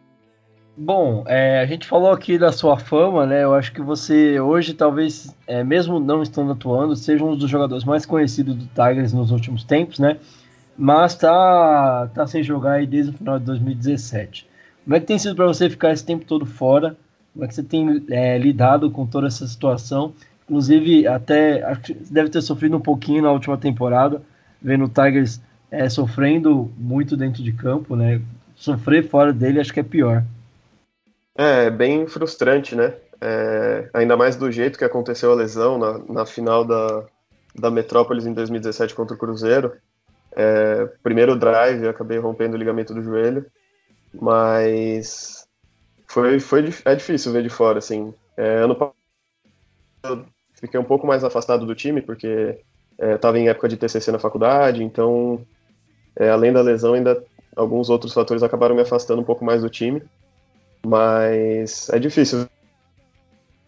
É, dá um aperto no coração. Hoje, um pouco menos, né? Porque de certa forma eu estou conseguindo participar e ajudar o ataque. Mas às vezes uma jogada e outra, você vê ali o. Às vezes o cara não consegue se livrar da marcação, dropa uma bola, dá aquela aquele aperto. Ah, se fosse eu se ali. fosse eu ali. é, o Tigers está tá muito bem servido de receivers, né? O Vinícius, o, o Caio, o Henrique, é, o Jefferson, todos eles são muito bons receivers, mas, mas dão um apertinho no coração às vezes. Imagino como é. E uma, uma, uma curiosidade que, que para mim sempre foi muito difícil. Eu sempre confundi muito você e o Hobbit, cara, em campo. Acho que, não sei se pelo tamanho, não, não, sei, cara. Eu sempre achava que um era outro, que o outro era um. É, e agora, depois de um tempo, eu consigo diferenciar, tipo, acho que razoavelmente bem quem é quem. É quem. E, mas era muito engraçado. Todo jogo que eu via do Tigers eu nunca sabia. Ah, é o Hobbit que fez o TD. Ah, não, foi, foi o Ian. E depois de muito tempo eu consegui identificar quem que era quem. Acho que o tamanho também ajudava um pouco a confundir. E eu vou é, perguntar pro tio Bill agora. Tio Bill, aquela pergunta que você deixou preparada aí pro menino Ian, pode soltar agora. Ô, Ian, é, suponhamos que a ordem natural das coisas sejam quebradas e o Tigers saia da sua, do seu habitat natural de medalha de prata no peito e consiga o título. Qual time você gostaria de vencer na final? boa pergunta, hein? É... Essa é uma ótima pergunta. Cara, eu sempre. Acho que um, um time da, da Caipira que eu sempre quis jogar. É foi o Scorpions. Não, não, não, não, da, da Metrópolis ah, do... mesmo. Ah, depois emenda o do, do São Paulo. Depois emenda Isso, do São Paulo. Você pode ah, emendar, junto os dois, mas fala os dois. Entendi, entendi. É, bom, da Metrópolis, acho que o Devils é, é sempre bom enfrentar quem está no topo e, e, provar que você é o melhor, porque eu, eu acho que não, não tem muita graça você ser campeão, sendo que outra equipe derrubou o que seria o favorito ao título. Então, se for para ser campeão, eu quero que seja contra o, contra o Devils. Hoje, né, com o que o Devils está apresentando, seria o Devils. E na Caipira, acho que talvez o Scorpions, pela regularidade deles, né, todos esses anos. É, é, no ano de 2017, fiquei com um, uma vontadezinha de estar jogando contra o São Carlos também, que é uma equipe que eu acho uma equipe divertida de, de saber das histórias deles e São acho que seria teria sido divertido jogar lá em São Carlos. Então, mas acredito que esse ano eles não vão chegar até o, até a final, então acho que seria o Scorpions. Vocês bateram na trave para jogar contra o, o, São Carlos lá em São Carlos, né? Foi o ano que o, vocês fizeram a final contra o Cruzeiro? É, foi. Na verdade, as duas finais foram contra o Cruzeiro, né? 16 e 17. Aí 17 foi a final que, que eu me machuquei e que a gente perdeu por um ponto. E aí eles foram fazer a final com, com o Bulldogs. A de 17 foi aquela que rolou no clube de, de Mogi, né? Choveu pra caramba. Não, ao contrário. 16 foi. choveu pra ah, é. caramba, é. 17 foi no Palmeiras. Ah, 17 foi no Palmeiras. É, eu lembro que Isso. 16 eu tava, então de 17 eu não tava. Mas foram. O, o, de 16 foi um ótimo jogo. Lembro muito bem naquela final, foi bem bacana. Foi, choveu o que Deus mandou. Acho que Deus poderia ter sido um jogo ainda melhor. O que sobrou do campo deu pra é, foi, tentar foi, jogar. Foram duas ótimas finais. E para a gente avançar aqui então na nossa entrevista, é, a gente falou que você está nessa situação nova, né, conseguindo ajudar o, o seu time é, do lado de fora de campo, e eu te pergunto como é que está sendo essa novidade de comandar um ataque é, que, te, que, tem uma fama né, de pontuar bastante, um ataque ser muito produtivo, como o do Tigers, só que do lado de fora do campo, né, porque geralmente você estava ali ajudando a pontuar, é, desvencilhando a marcação, sempre sendo uma opção, um nome que as defesas ficavam muito preocupadas. E agora você está do lado de fora. Como é que está sendo para você, cara? Cara, está sendo uma experiência sensacional, assim. É... Eu estou começando a enxergar de, outro, de outra maneira, né? O, o tanto o esporte quanto o nosso ataque. É... E colocando em prática a minha visão de jogo, né? Porque eu sempre estava dentro de campo pontuando, mas é... eu, eu tinha uma, algumas divergências com, com questão ao, ao, que o ataque, o ataque deveria fazer em campo. É, o, o Tata, que foi acho que desde 2016, se não me engano, 16, 17 e 18, comandou o ataque é, brilhantemente, né? levou a duas finais, mas a gente tinha algumas divergências de pensamento. Então, é, claro, só, só nessa questão de visão de jogo, né? É meu amigo, mas Tá sendo muito legal aplicar minha visão de jogo em campo. É, eu tenho o Koala, que é meu assistente, que, que tá agregando muito também. É, é um estudioso do jogo, é, traz muitos pontos que, que eu não conhecia também. E, e é aquilo, eu tô angustiado de estar de fora, mas tô feliz com o resultado que a gente está alcançando por enquanto. E, e como é que é trabalhar com o nosso amigo Tarcísio? É, hoje não está presente aqui na transmissão, mas a gente sabe do, do histórico dele como head coach aí no Tigers, a importância que ele tem é, nas últimas campanhas da equipe, né? Não, o Tarcísio é um cara espetacular, né? Ele. Não, não tem ninguém no, no, no mundo do flag hoje que se doa para um time como ele se doa, eu acredito. Ele, como companheiro, cobra bastante, né? Ele, ele tá sempre durante a semana é, puxando assunto, é, perguntando se, se eu tô assistindo os jogos dos outros times, é, fica, fica sempre tentando puxar o ataque cada vez mais para cima. É, e como colega, ele é um cara sensacional, é, tá ali para tudo que você precisa. É, me dá muita confiança, né? Ele, ele confia muito em mim, então isso ajuda bastante também. E, e o Tigers, desde que ele entrou, é, é outra equipe, então não tenho nem o que falar dele. Bom, para a gente avançar aqui então, é, a gente falou dessa última temporada do Tigers, que foi um pouco abaixo do que a equipe, é, do que a gente está acostumado a ver o Tigers render, né? Mas 2019 já tem uma, é, uma diferença gritante, né? Já dá para deu para mostrar que são águas que é, águas passadas, né? É, e eu te pergunto, Ian, até porque você está fazendo parte da comissão técnica esse ano, o que, que você aponta como fator decisivo para essa virada do Tigers em 2019? É, então, eu acho que um pouco a mudança de atitude, tanto em treino quanto em jogo. É, eu acho que o ataque. A nossa defesa sempre mostrou muito mais coração do que o ataque. E eu acho que esse ano o ataque está conseguindo é, igualar com a defesa em questão de entrega. É, a temporada passada, eu acredito que foi uma, de uma temporada de adaptação para o ataque, por, né, por eu não estar em campo. É, o ataque confiava muito é, na minha presença lá e teve que se adaptar a isso. É, tinham jogadores novos, então ainda estavam conhecendo é, a equipe, conhecendo o esporte, né, o Vinícius, o Jefton. E aí hoje, com esses jogadores se desenvolvendo mais, é, a gente está conseguindo entregar mais, né? É, eu acho que a abordagem também que eu estou tendo com o ataque de, dessa questão de visão de jogo que eu, que eu comentei está é, ajudando. É, a gente está sendo um ataque que não pontua tanto, mas que está sendo um pouco mais eficiente. E, e cara, é, ter uma defesa sólida como a gente tem é, ajuda muito nesse, nesse desenvolvimento do ataque, porque a gente tem calma para trabalhar. Então, acho que todos esses fatores estão ajudando a, a, ter uma temporada melhor do que, do que a temporada passada. E falando de ter uma temporada melhor, Ian, é, já aproveito para te perguntar aqui é, quais são as expectativas do Ian e do Tigers para esse restante de temporada.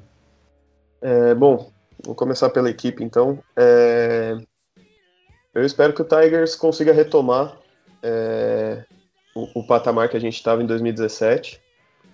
É, ainda tem bastante para melhorar, mas eu acho que a gente tem tudo para voltar a brigar pelo título. É, domingo, é, daqui 15 dias, né, contra a Poli, a gente define o caminho da temporada. Mas eu tô, tô confiante, acho que a gente vai conseguir um bom resultado. E e classificar com, com 5-1 para tentar uma vaga direto na semifinal, né? Evitar o wildcard.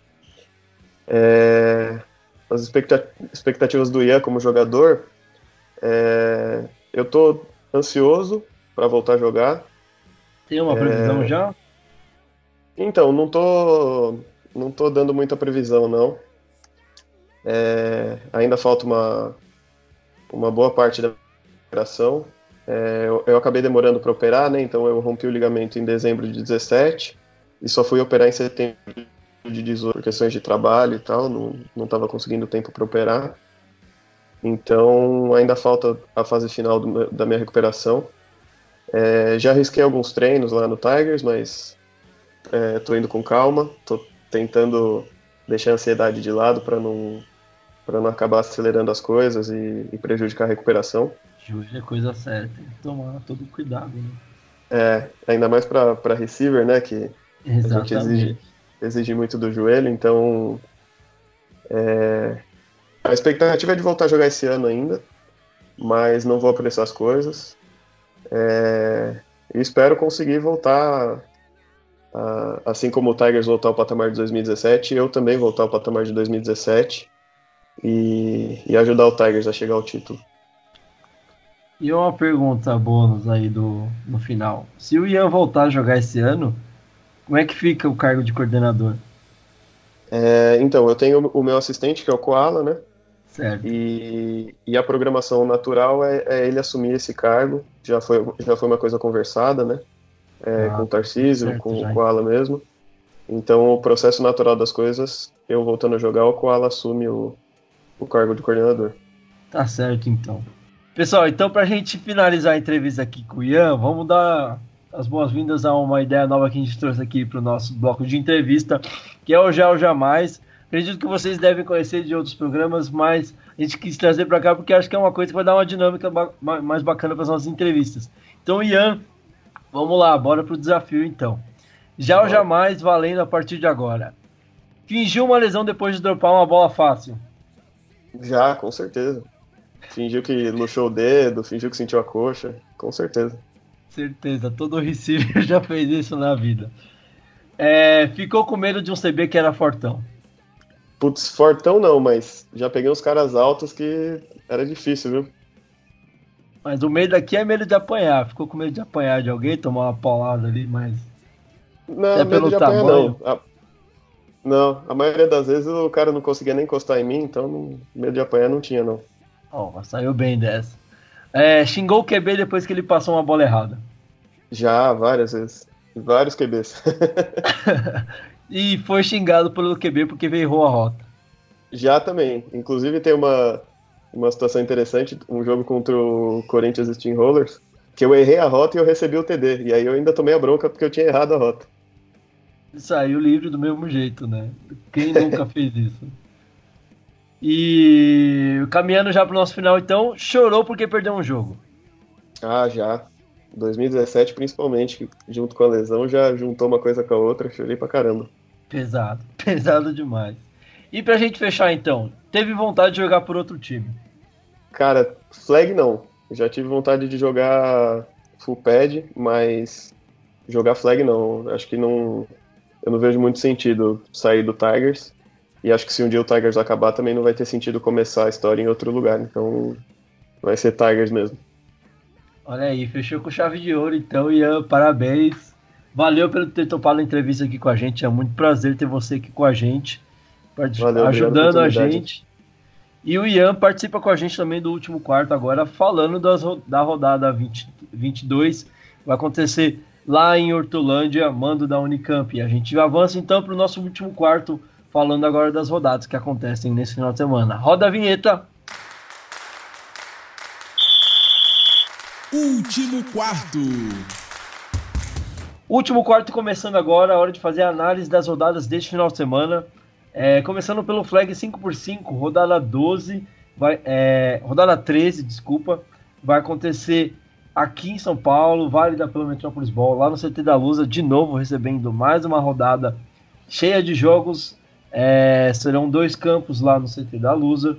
E a gente vai começar a analisar esses confrontos, começando passando tudo o que vai rolar e a gente já vem na sequência da análise.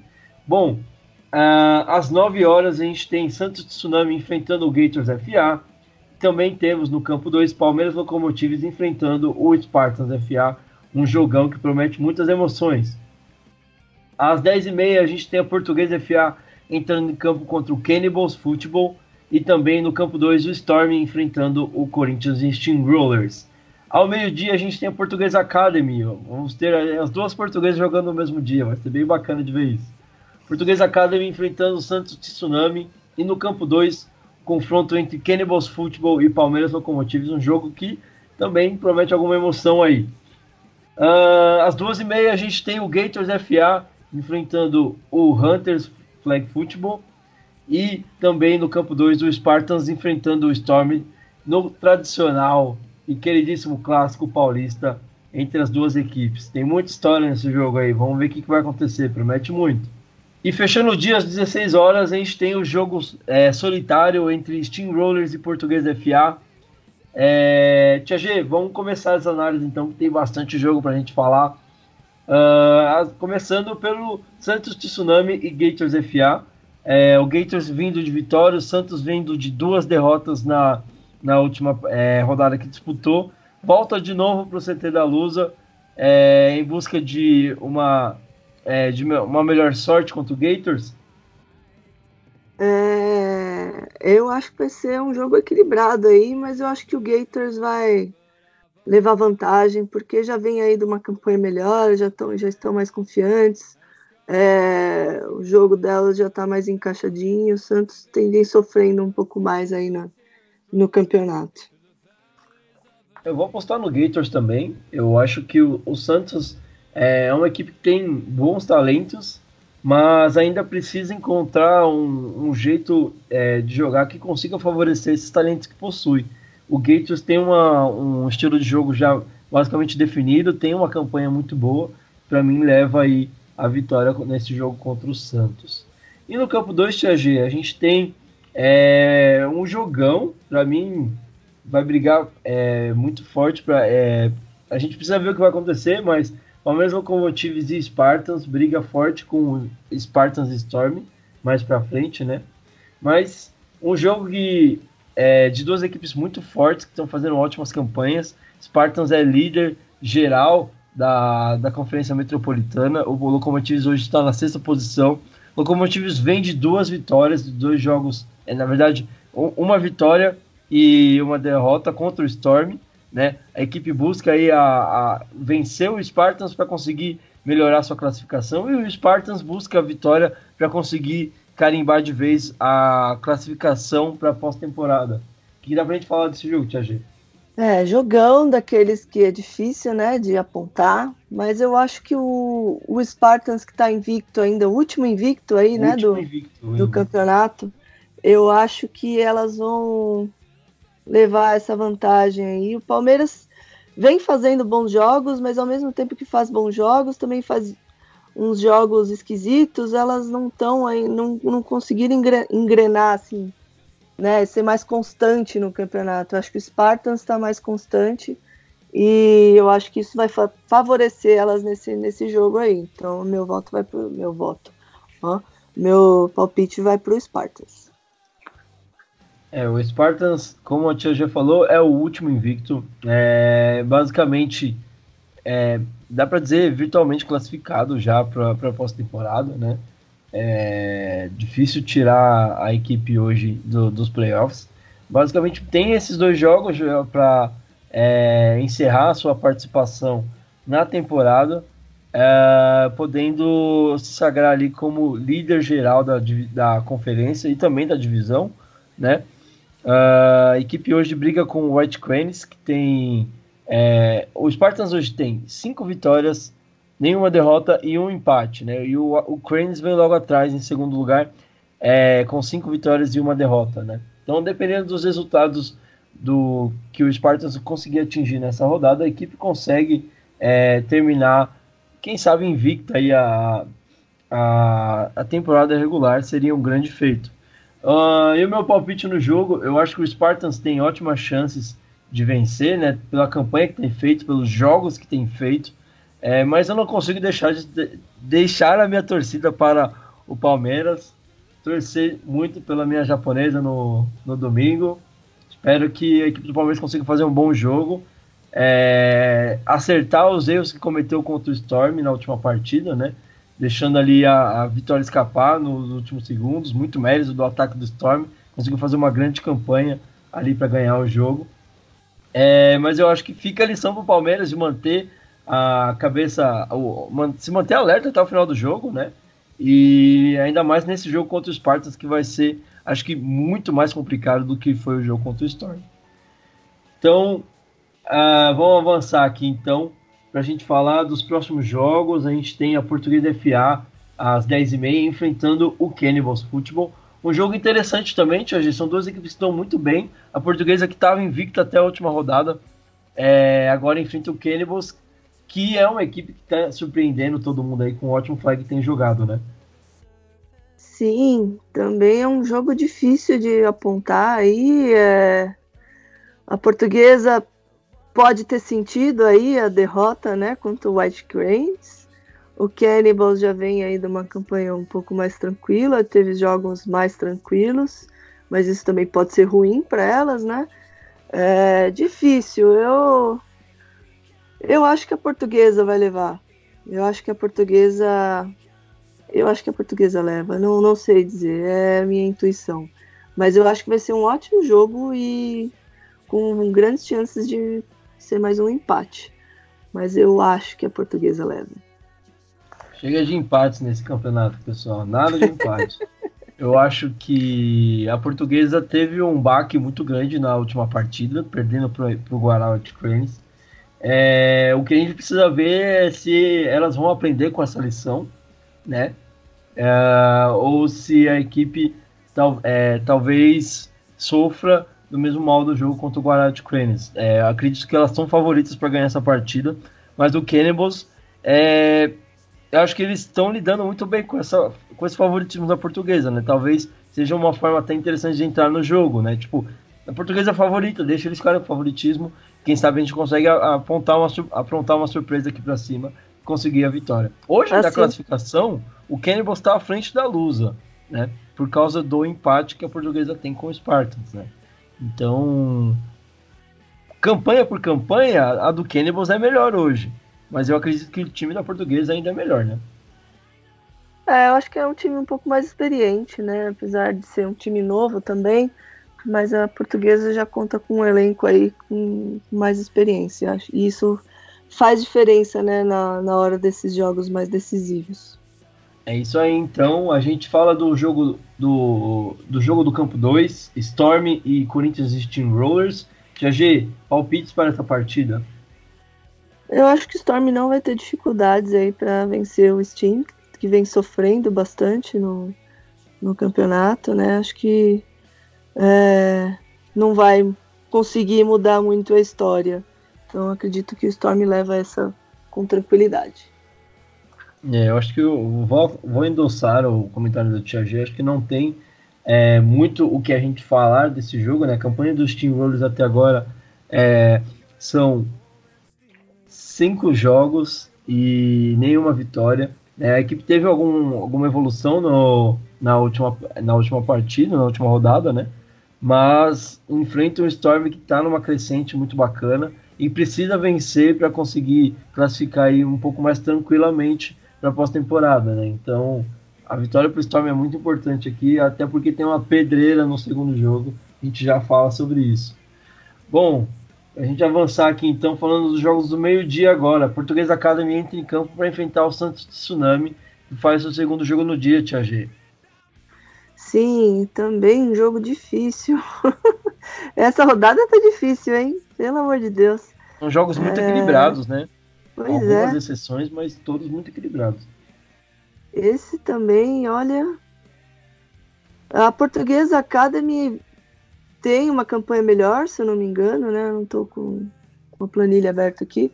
É, mas também sofreu nas, nas nos últimos jogos, né? Elas tiveram algumas derrotas aí que a gente nem esperava, né? Que a gente apostou que elas é, passariam ali com a vitória. Então, difícil, mas eu ainda acho que elas conseguem superar o Santos. Mas eu acho que vai ser um jogo bem equilibrado. Bom, meu palpite vai ser a favor da portuguesa também. Eu acho que é, as meninas do Santos vão conseguir ter um jogo mais equilibrado aqui, é, mas eu acredito que a estrutura da portuguesa hoje favorece muito mais a equipe para conseguir uma vitória. Né? Então, meu palpite vai ficar com a Portuguesa Academy aqui, mas a, a, aposto num jogo muito equilibrado também. É, também ao meio-dia, Tia G, a gente tem um jogo muito interessante de assistir, que é Cannibals e Palmeiras.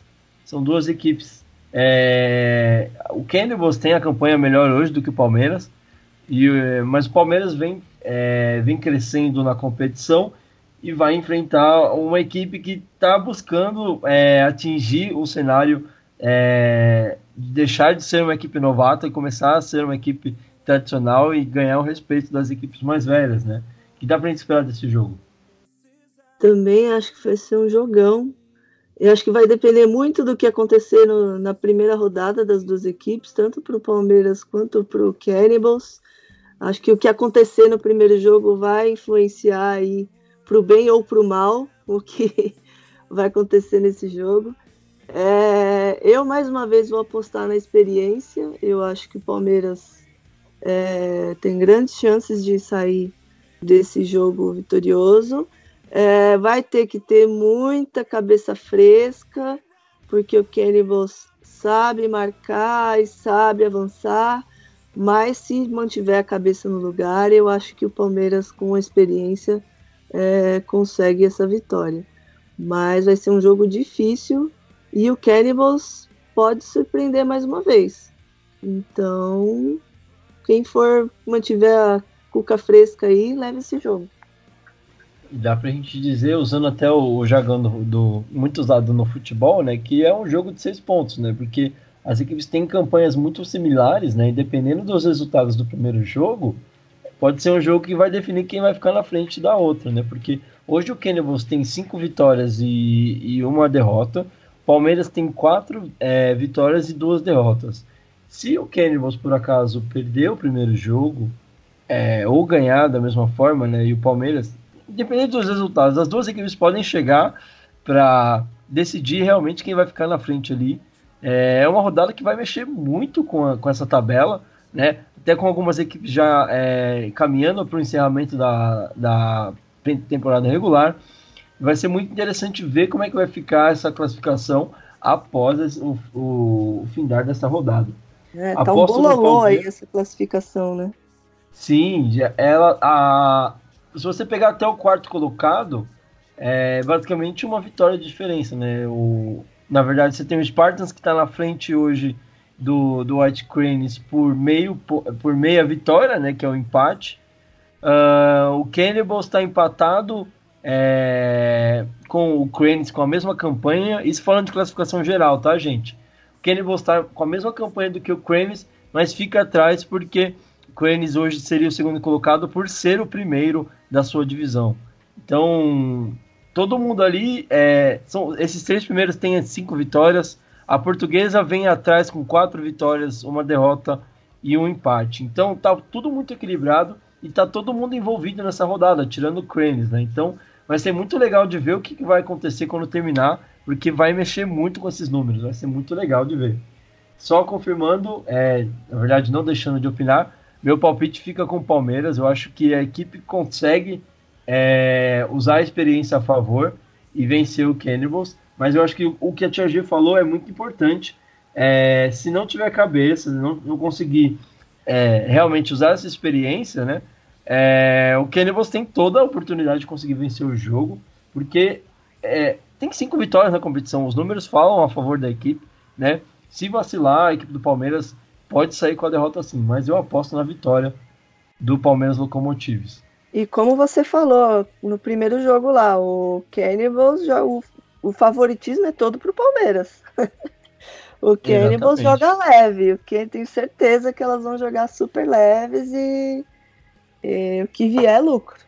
Então, é isso, isso é a favor da, joga a favor delas também jogar sem favoritismo geralmente deixa, deixa a equipe, como você falou, muito mais leve, né? E isso pode ajudar o Cannibals e talvez até atrapalhar um pouquinho o Palmeiras, se não souber lidar com essa pressão. Bom, para a gente caminhar aqui então, falando dos jogos das duas e meia, no campo 1 a gente tem uma reedição de um confronto que já aconteceu.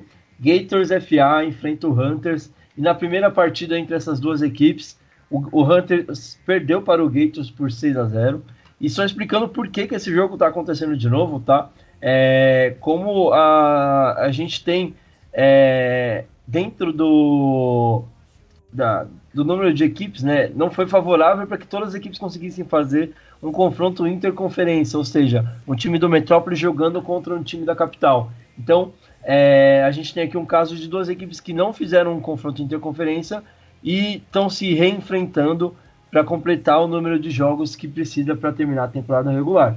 Tá? Então a gente tem aqui um jogo muito disputado no, no, é, na sua primeira edição, 6 a 0 e uh, o, o Gators de lá para cá conseguiu evoluir bastante. O Hunters conseguiu a sua primeira vitória na competição. As duas equipes estão muito diferentes daquele primeiro confronto.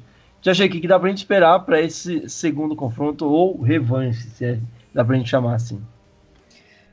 É difícil, né? O, o Gators vem aí numa sequência boa de jogos, o Hunters já tá um, num hiato grande aí, né? Já tá algumas. um tempão sem jogar. É difícil. O Gators ganha, ganhou por 6 a 0 primeiro jogo. Será que o Hunters vem forte e vem surpreender? É difícil. Difícil. É. Esse final de semana é, vou estar tá lá acompanhando a rodada do, do feminino também. Vai dar para eu conhecer o time do Hunter jogando, né? Ainda não tive oportunidade. E com certeza a gente vai conseguir acompanhar esse jogo, ver quem realmente vai conseguir é, se sair é, com a vantagem, né? Tipo, ver se o Hunters consegue empatar esse confronto, né? Deixar um a um ali.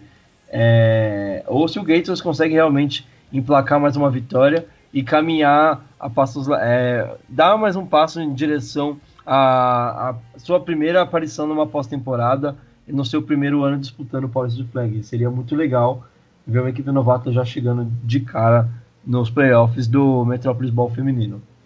E no campo 2, TAG, a gente tem o jogão é, Spartans e Storm, o clássico dos clássicos no estado de São Paulo. Anos de rivalidade em campo. Tenho certeza que você participou de muitos desses jogos. O que, dá pra gente esperar desse jogo? O Storm vem de uma vitória muito importante contra o Palmeiras. O Spartans vem de uma campanha abominante, tem cinco vitórias, 221 pontos marcados, 92% de aproveitamento dentro dos seus resultados. O que, que dá pra gente esperar desse jogo, Tia Ah, jogaço, né? Sempre é. Só acaba quando termina todos os jargões aí possíveis e imagináveis, piegas. É... Esse jogo aí, tudo pode acontecer. É, eu vou ser clubista e vou apostar no Storm. O Storm vem forte aí, da, né, na, com a vitória é, sobre o Palmeiras. Eu acho que deu um ânimo legal para elas, estão treinando bastante e tenho certeza. E elas precisam, né, da, das duas vitórias nessa rodada. Exatamente. Então, eu acho que elas podem surpreender e ser a pedrinha no sapato do Spartans aí nessa é, temporada regular. Então, vou apostar no Storm, se Deus quiser. Só pra gente situar aqui, hoje o Storm tem três vitórias e três derrotas, né?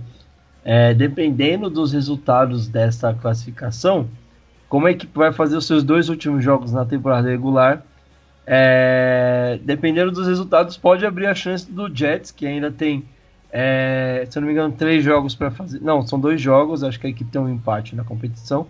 Uh, nos seus dois últimos jogos, ter a oportunidade de passar à frente do Storm e ficar com a vaga, ali a última vaga, que são oito equipes que classificam. Né? Então o Storm precisa, pelo menos, é, de uma vitória. As duas seriam importantíssimas para deixar a equipe tranquila, sabendo que está classificada. Mas é, tem dois jogos, é, na verdade, um jogo até mais tranquilo contra os Steamrollers e essa pedreira contra o Spartans para decidir o futuro da equipe em 2019.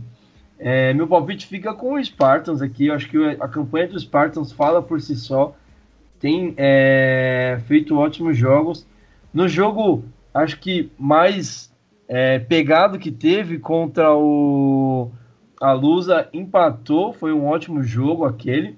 E agora talvez seja o, o um outro desafio para a gente conseguir ver se esses Spartans realmente vai fazer jus a essa campanha de invicto ou se é, talvez tenha faltado pegar é, um, um, outro desafio também para conseguir medir forças mesmo, né? Então, é, aposto no última Spar... rodada, né? Para elas ficou na última rodada, já pegou Palmeiras e Storm no mesmo dia.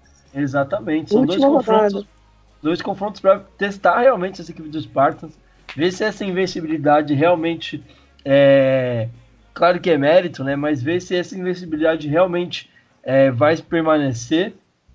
E dois jogões é, sobraram para o Spartans nessa última rodada que podem deixar a equipe ainda com mais moral nos playoffs ou já ligar um sinal de alerta aí já no começo de uma, de uma pós-temporada, né?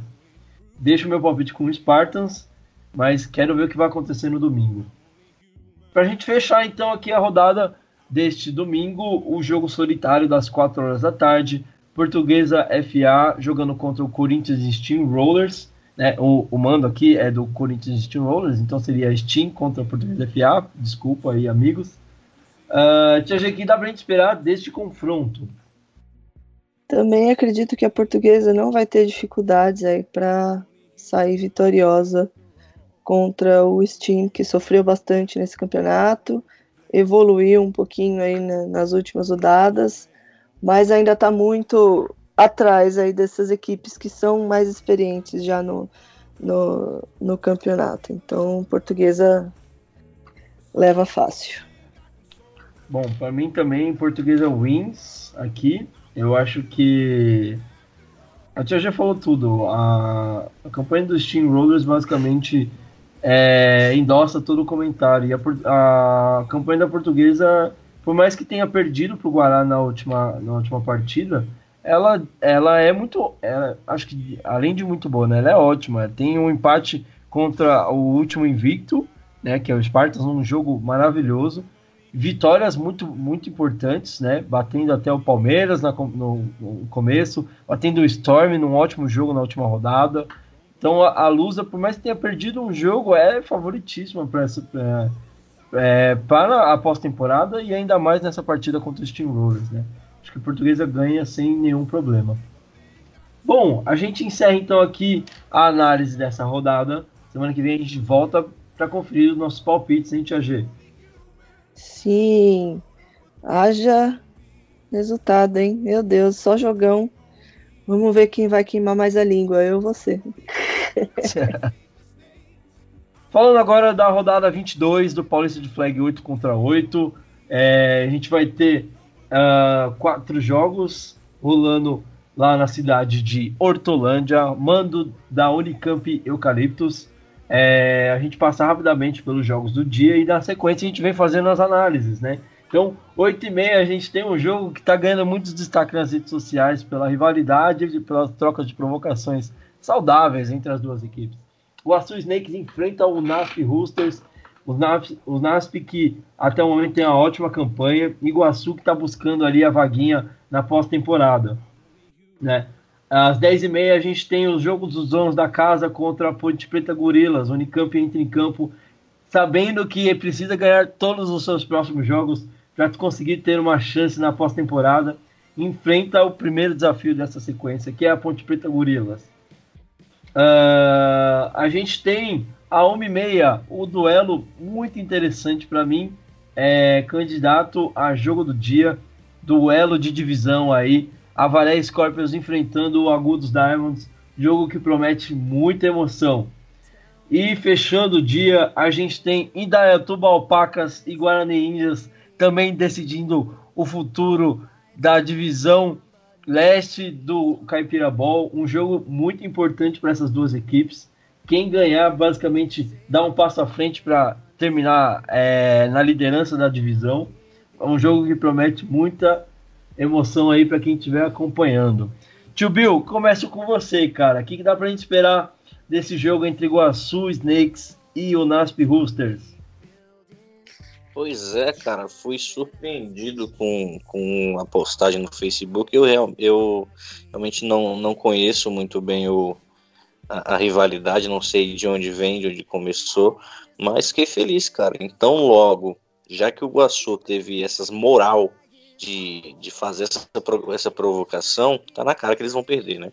Então vão tomar um pau e o Roosters ganha o jogo. Eu acho que a, a rivalidade tem eu acho que tem até atletas que estão na Unasp hoje que já jogaram pelo Guaçu, né? E acho que talvez, eu não sei também a história, cara, mas acho que deve ter a ver com isso também.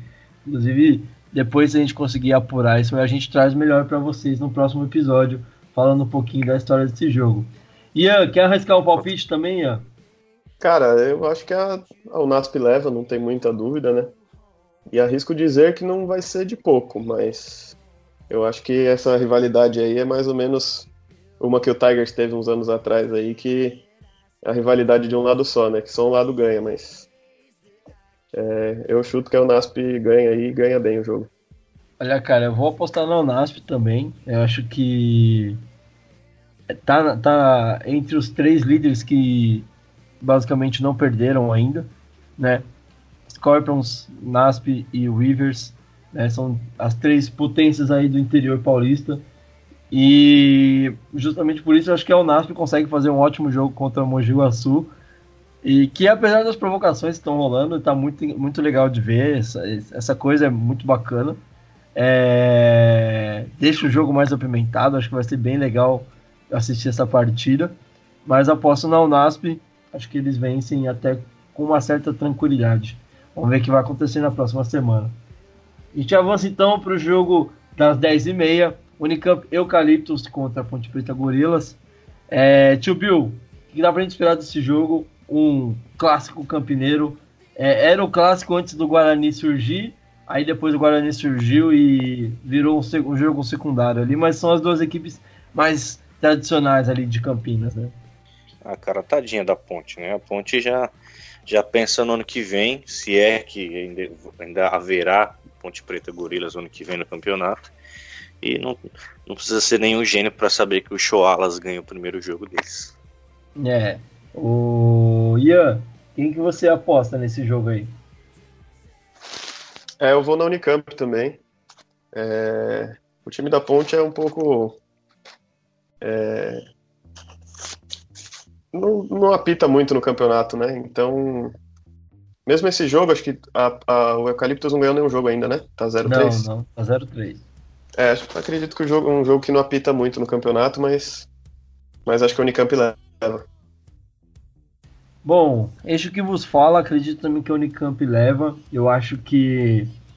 Eu gostaria muito de ver essa arrancada da Unicamp, cara, sendo muito sincero. Se os caras terminarem 3-3, eu vou. Vai ser muito legal de ver essa divisão ficando embolada. É, a gente tem o um jogo no final do dia que decide, basicamente, ali quem vai ficar em primeiro, né? Uh, mas se a Unicamp embalar três vitórias agora, vai buscar ali uma vaguinha nos playoffs né? E ainda tem a chance de terminar como campeão da divisão, porque tem confronto direto ali contra as equipes, né? Então, muito curioso para ver o que vai acontecer, mas meu palpite nesse jogo é Unicamp vencendo a Ponte Preta. Uh, a gente avança então para falar de um jogão, Avaré Scorpions e Agudos Diamonds brigando ali pela liderança da Caipira Oeste.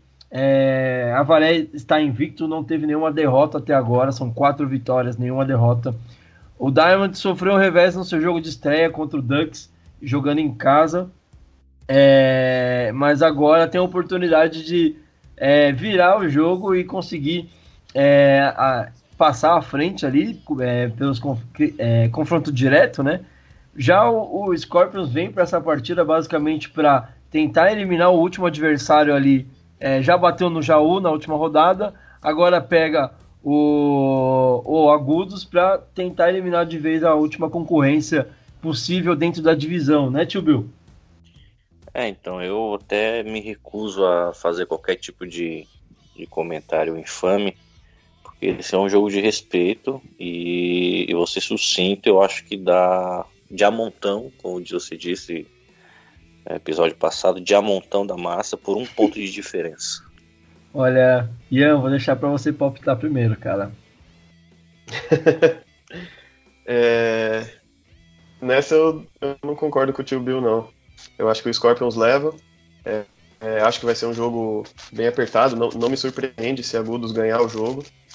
Mas, mas nesse eu vou com, com a Varé. Eu acho que eles, é, que eles vão conseguir levar essa vitória e vão para 5-0. A gente tem elementos pra caramba nesse jogo, né, velho? Disputa da liderança.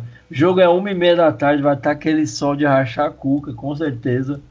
É... São duas equipes habituadas a jogar no calor, mas, cara, só de imaginar como é que vai estar esse cenário, o jogo já é quente, debaixo de calor. Queria muito poder ter a oportunidade de assistir esse jogo em louco, cara. Vai ser um puta jogo. Eu vou deixar meu palpite com a Varé, porque acho que como o Tarcísio sempre fala que respeita o líder, respeita o campeão. Acho que a Varé tem, tem um favoritismo a seu favor, mas não, não aposto no jogo fácil não. Acho que a Agudos tem total chance de conseguir levar a vitória também.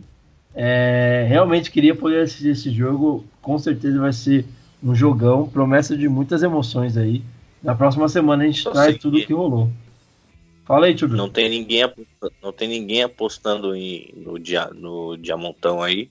Diamontão. Então, logo, quando eles ganharem, eu, eu terei um busto na cidade de Agudos que eu não faço ideia onde fica. Fiquei sabendo que você vai ganhar frete grátis do correio, tio Bill. Já ajuda. Já é alguma coisa muito boa. Bom, vamos ver é, como é que esse jogo se desenrola. E para a gente fechar aqui então as análises, às 13h30 a gente tem o confronto, é, outro confronto aí da, da Caipira Leste, esse valendo pela parte de cima da tabela, entre Indaiatuba Alpacas e Guarani Indians. É, o Alpacas hoje tem duas vitórias, duas derrotas. É, e o Indians tem duas vitórias e três derrotas. Né? Alpacas é o líder da divisão. É, com o improvável 2-2, o que também acontece, temos a, a divisão sul no, no Metropolis Ball, também com a, a mesma mesmo recorde à frente da, da divisão, né? Uh, e o confronto que basicamente é, pode definir quem que vai levar essa, essa divisão, né, Tio Bill? É, então, é, só que, cara, esse é um jogo, eu acho que vai dar Indians. Eu tava vendo uns vídeos aqui do, dos dois times, eu acho que o fator principal nesse jogo é o tamanho, cara. Eu achei o time do, da Alpacas com jogadores mais, mais birradinhos, né? jogadores menores, assim, para caipira. E acho que num jogo como esse isso vai fazer diferença. Quando você tem um time mais fraco fisicamente, acho que a técnica tem que, que prevalecer e você vai ganhar do, do, do, time que, que é maior que você na técnica. Só que como, só que pelos vídeos que eu vi não é o caso do Alpacas, que é um time bem limitado tecnicamente. Então os rapazes verdinhos lá da, da calça colada vão ganhar esse jogo para dar para mostrar esse caminho dessa divisão que já está, acho que já está um pouco desenhada. E o pessoal do Guarani ainda tem o não sei se tem o pessoal do FA que desce para jogar no flag, né? Mas tem uma galera habituada a jogar o FA já, né? É, então, e aí, é lógico, isso pode ser bom e pode ser ruim também, porque como eu disse, é outro esporte, né? Não adianta você querer jogar o, o flag como você joga o full pad, porque é outro esporte. E às vezes as oportunidades que eu tive de jogar contra jogadores do FA que estavam no flag, os caras fazem falta pessoal toda hora, né? Sabendo usar a força a seu favor é, é uma boa, mas, mas, se os caras forem meio burrões, assim, como porque é, é o que acontece normalmente, pode dar errado.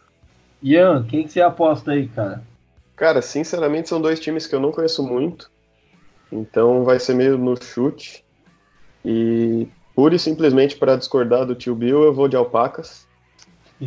é, pelos números que eu tô vendo, de ter um ataque melhor e a defesa um, um pouco pior, mas mais ou menos próxima da do Williams em questão de pontos, eu vou chutar alpacas aí. Quem convidou esse rapaz aí? Olha, é, eu vou acompanhar o nosso convidado, o Tio Bill, infelizmente. Acho que os números do, do Alpaca são melhor, são melhores, né? E eu acho que o, o Alpacas é, tem mostrado jogos melhores é, que para mim credenciam eles como favoritos a levarem a divisão. É, aposto no, no Alpacas neste jogo. E aposto no Alpacas para levar a divisão Caipira Leste também, já deixando um palpite antecipado aí. É... Ah, quem, quem, são, quem são vocês dois no cenário do flag? Nunca perdi para nenhum de vocês dois, então. Chill. Olha, eu diria que isso não é verdade, mas tudo bem, então. A gente avança. Eu me abstenho. É, acho melhor não comentar. Mas eu tenho certeza que o Tibu já perdeu para mim, uma vez pelo menos. Bom, Não. olha, a gente confirma isso depois. Vamos confirmar em off essa parada aí, Bill. É, pra gente fechar então aqui o nosso bloco de análise da, das rodadas, a gente toca a vinheta pra gente ir pro nosso prorrogação e a despedida dos nossos convidados. Roda a vinheta. Prorrogação. Pessoal, iniciando nossa prorrogação, chegou a hora de nos despedirmos de vocês e também dos nossos convidados aqui hoje. Quero agradecer primeiramente ao Ian, que topou participar aqui com a gente. Parabéns pela vitória, Ian. Boa sorte na sequência do campeonato para o Tigers. É, já fico. É, deixo aí o espaço aberto para você mandar aquele agradecimento para quem você quiser. Obrigado, Weber. Obrigado, pessoal aí que estão vindo. É, obrigado pelo convite. É, feliz com a vitória e espero que a gente consiga mais uma vitória contra a Poli. É, só um fato que eu lembrei agora, a gente estava conversando em off e me fez lembrar de uma coisa. A última vez que o Tigers tinha ganhado um jogo em prorrogação foi em 2012 contra o Silver Knights. Um jogo que Nossa deve ter acabado senhora, 12 a 6, alguma coisa assim. Lá no raio que o parta de Guarulhos. Lá em Guarulhos, num campo que, meu Deus do céu, com um belíssimo TD do Birote. Acabei de lembrar que foi a última vez que a gente tinha ido para prorrogação. A prorrogação é. polêmica, diria também. Polêmica. Muito é. polêmica. Tinha muito peso numa sideline, inclusive, também. Tinha. É, e um banquinho que eu não sei como é que aguenta, mas é. Talvez um cheiro não agradável também. mas começo é, de uma era nebulosa. Mas É. obrigadão. Valeu Obrigado, Ian. pessoal. Obrigado de verdade por ter participado. Tio Bill, é um desprazer ter você aqui, como você mesmo menciona. É, valeu por ter ajudado o desfalque do Tarcísio aí, vacilão, não quis participar. Correu da polêmica depois com o Broken Stones aí. Complicado, hein, tio Bill? O Tarcísio não veio hoje? Cara, não tinha nem percebido. É, mandar um, um recado aí para os nossos ouvintes. Se te prometerem, é, se te convidarem para participar de algum podcast e te dizendo que vão te pagar 25 reais por episódio, não aceite. Pessoal, é golpe, é calote. Boa noite. Ai, caramba, agora que não veio mais ninguém mesmo. Putz, grilo. Jajê, queria agradecer a sua participação hoje. É, semana que vem, como a gente já falou, estamos de volta aqui para analisar tudo o que aconteceu de melhor na rodada do Flag 5x5, uma rodada que promete. Tá? Até semana que vem, então. Um abraço. Obrigada pelo espaço mais uma vez. Estaremos lá no domingo, né, em loco. Esperamos não passarmos o mesmo frio que passamos na, Senhor na amado, última pelo amor de. Deus, não. Espero sobreviver. E é isso. Semana que vem a gente vai ter bastante trabalho e bastante jogo e bastante definição, né, sobre os classificados. Então, até semana que vem aí. Um beijo a todos. Beijo, tchau. Então é isso aí, galera. Agradeço demais a presença de vocês. A sua audiência está sempre ajudando a gente a manter o programa. Sempre continuem é, mandando os seus, é, seus, seus comentários. ah, ajuda muito a gente a saber o caminho que o programa está levando, né? E continuar sempre buscando melhorias aí para a gente trazer mais dinamismo e sempre trazer conteúdo novo para vocês. Os playoffs estão chegando tanto no masculino quanto no feminino, né? É, a coisa tá pegando fogo e a gente quer cada vez mais deixar esses programas trazendo as novidades para você que acompanha o cenário do Flag Paulista, independente da modalidade. Então até semana que vem a gente traz os resultados para vocês dessas duas rodadas que prometem, com dois, é, são duas rodadas com muitos jogos bons, né? Semana que vem a gente está de volta para falar de tudo o que aconteceu. Uma ótima semana para vocês. Bom descanso. Até semana que vem. Tchau, tchau.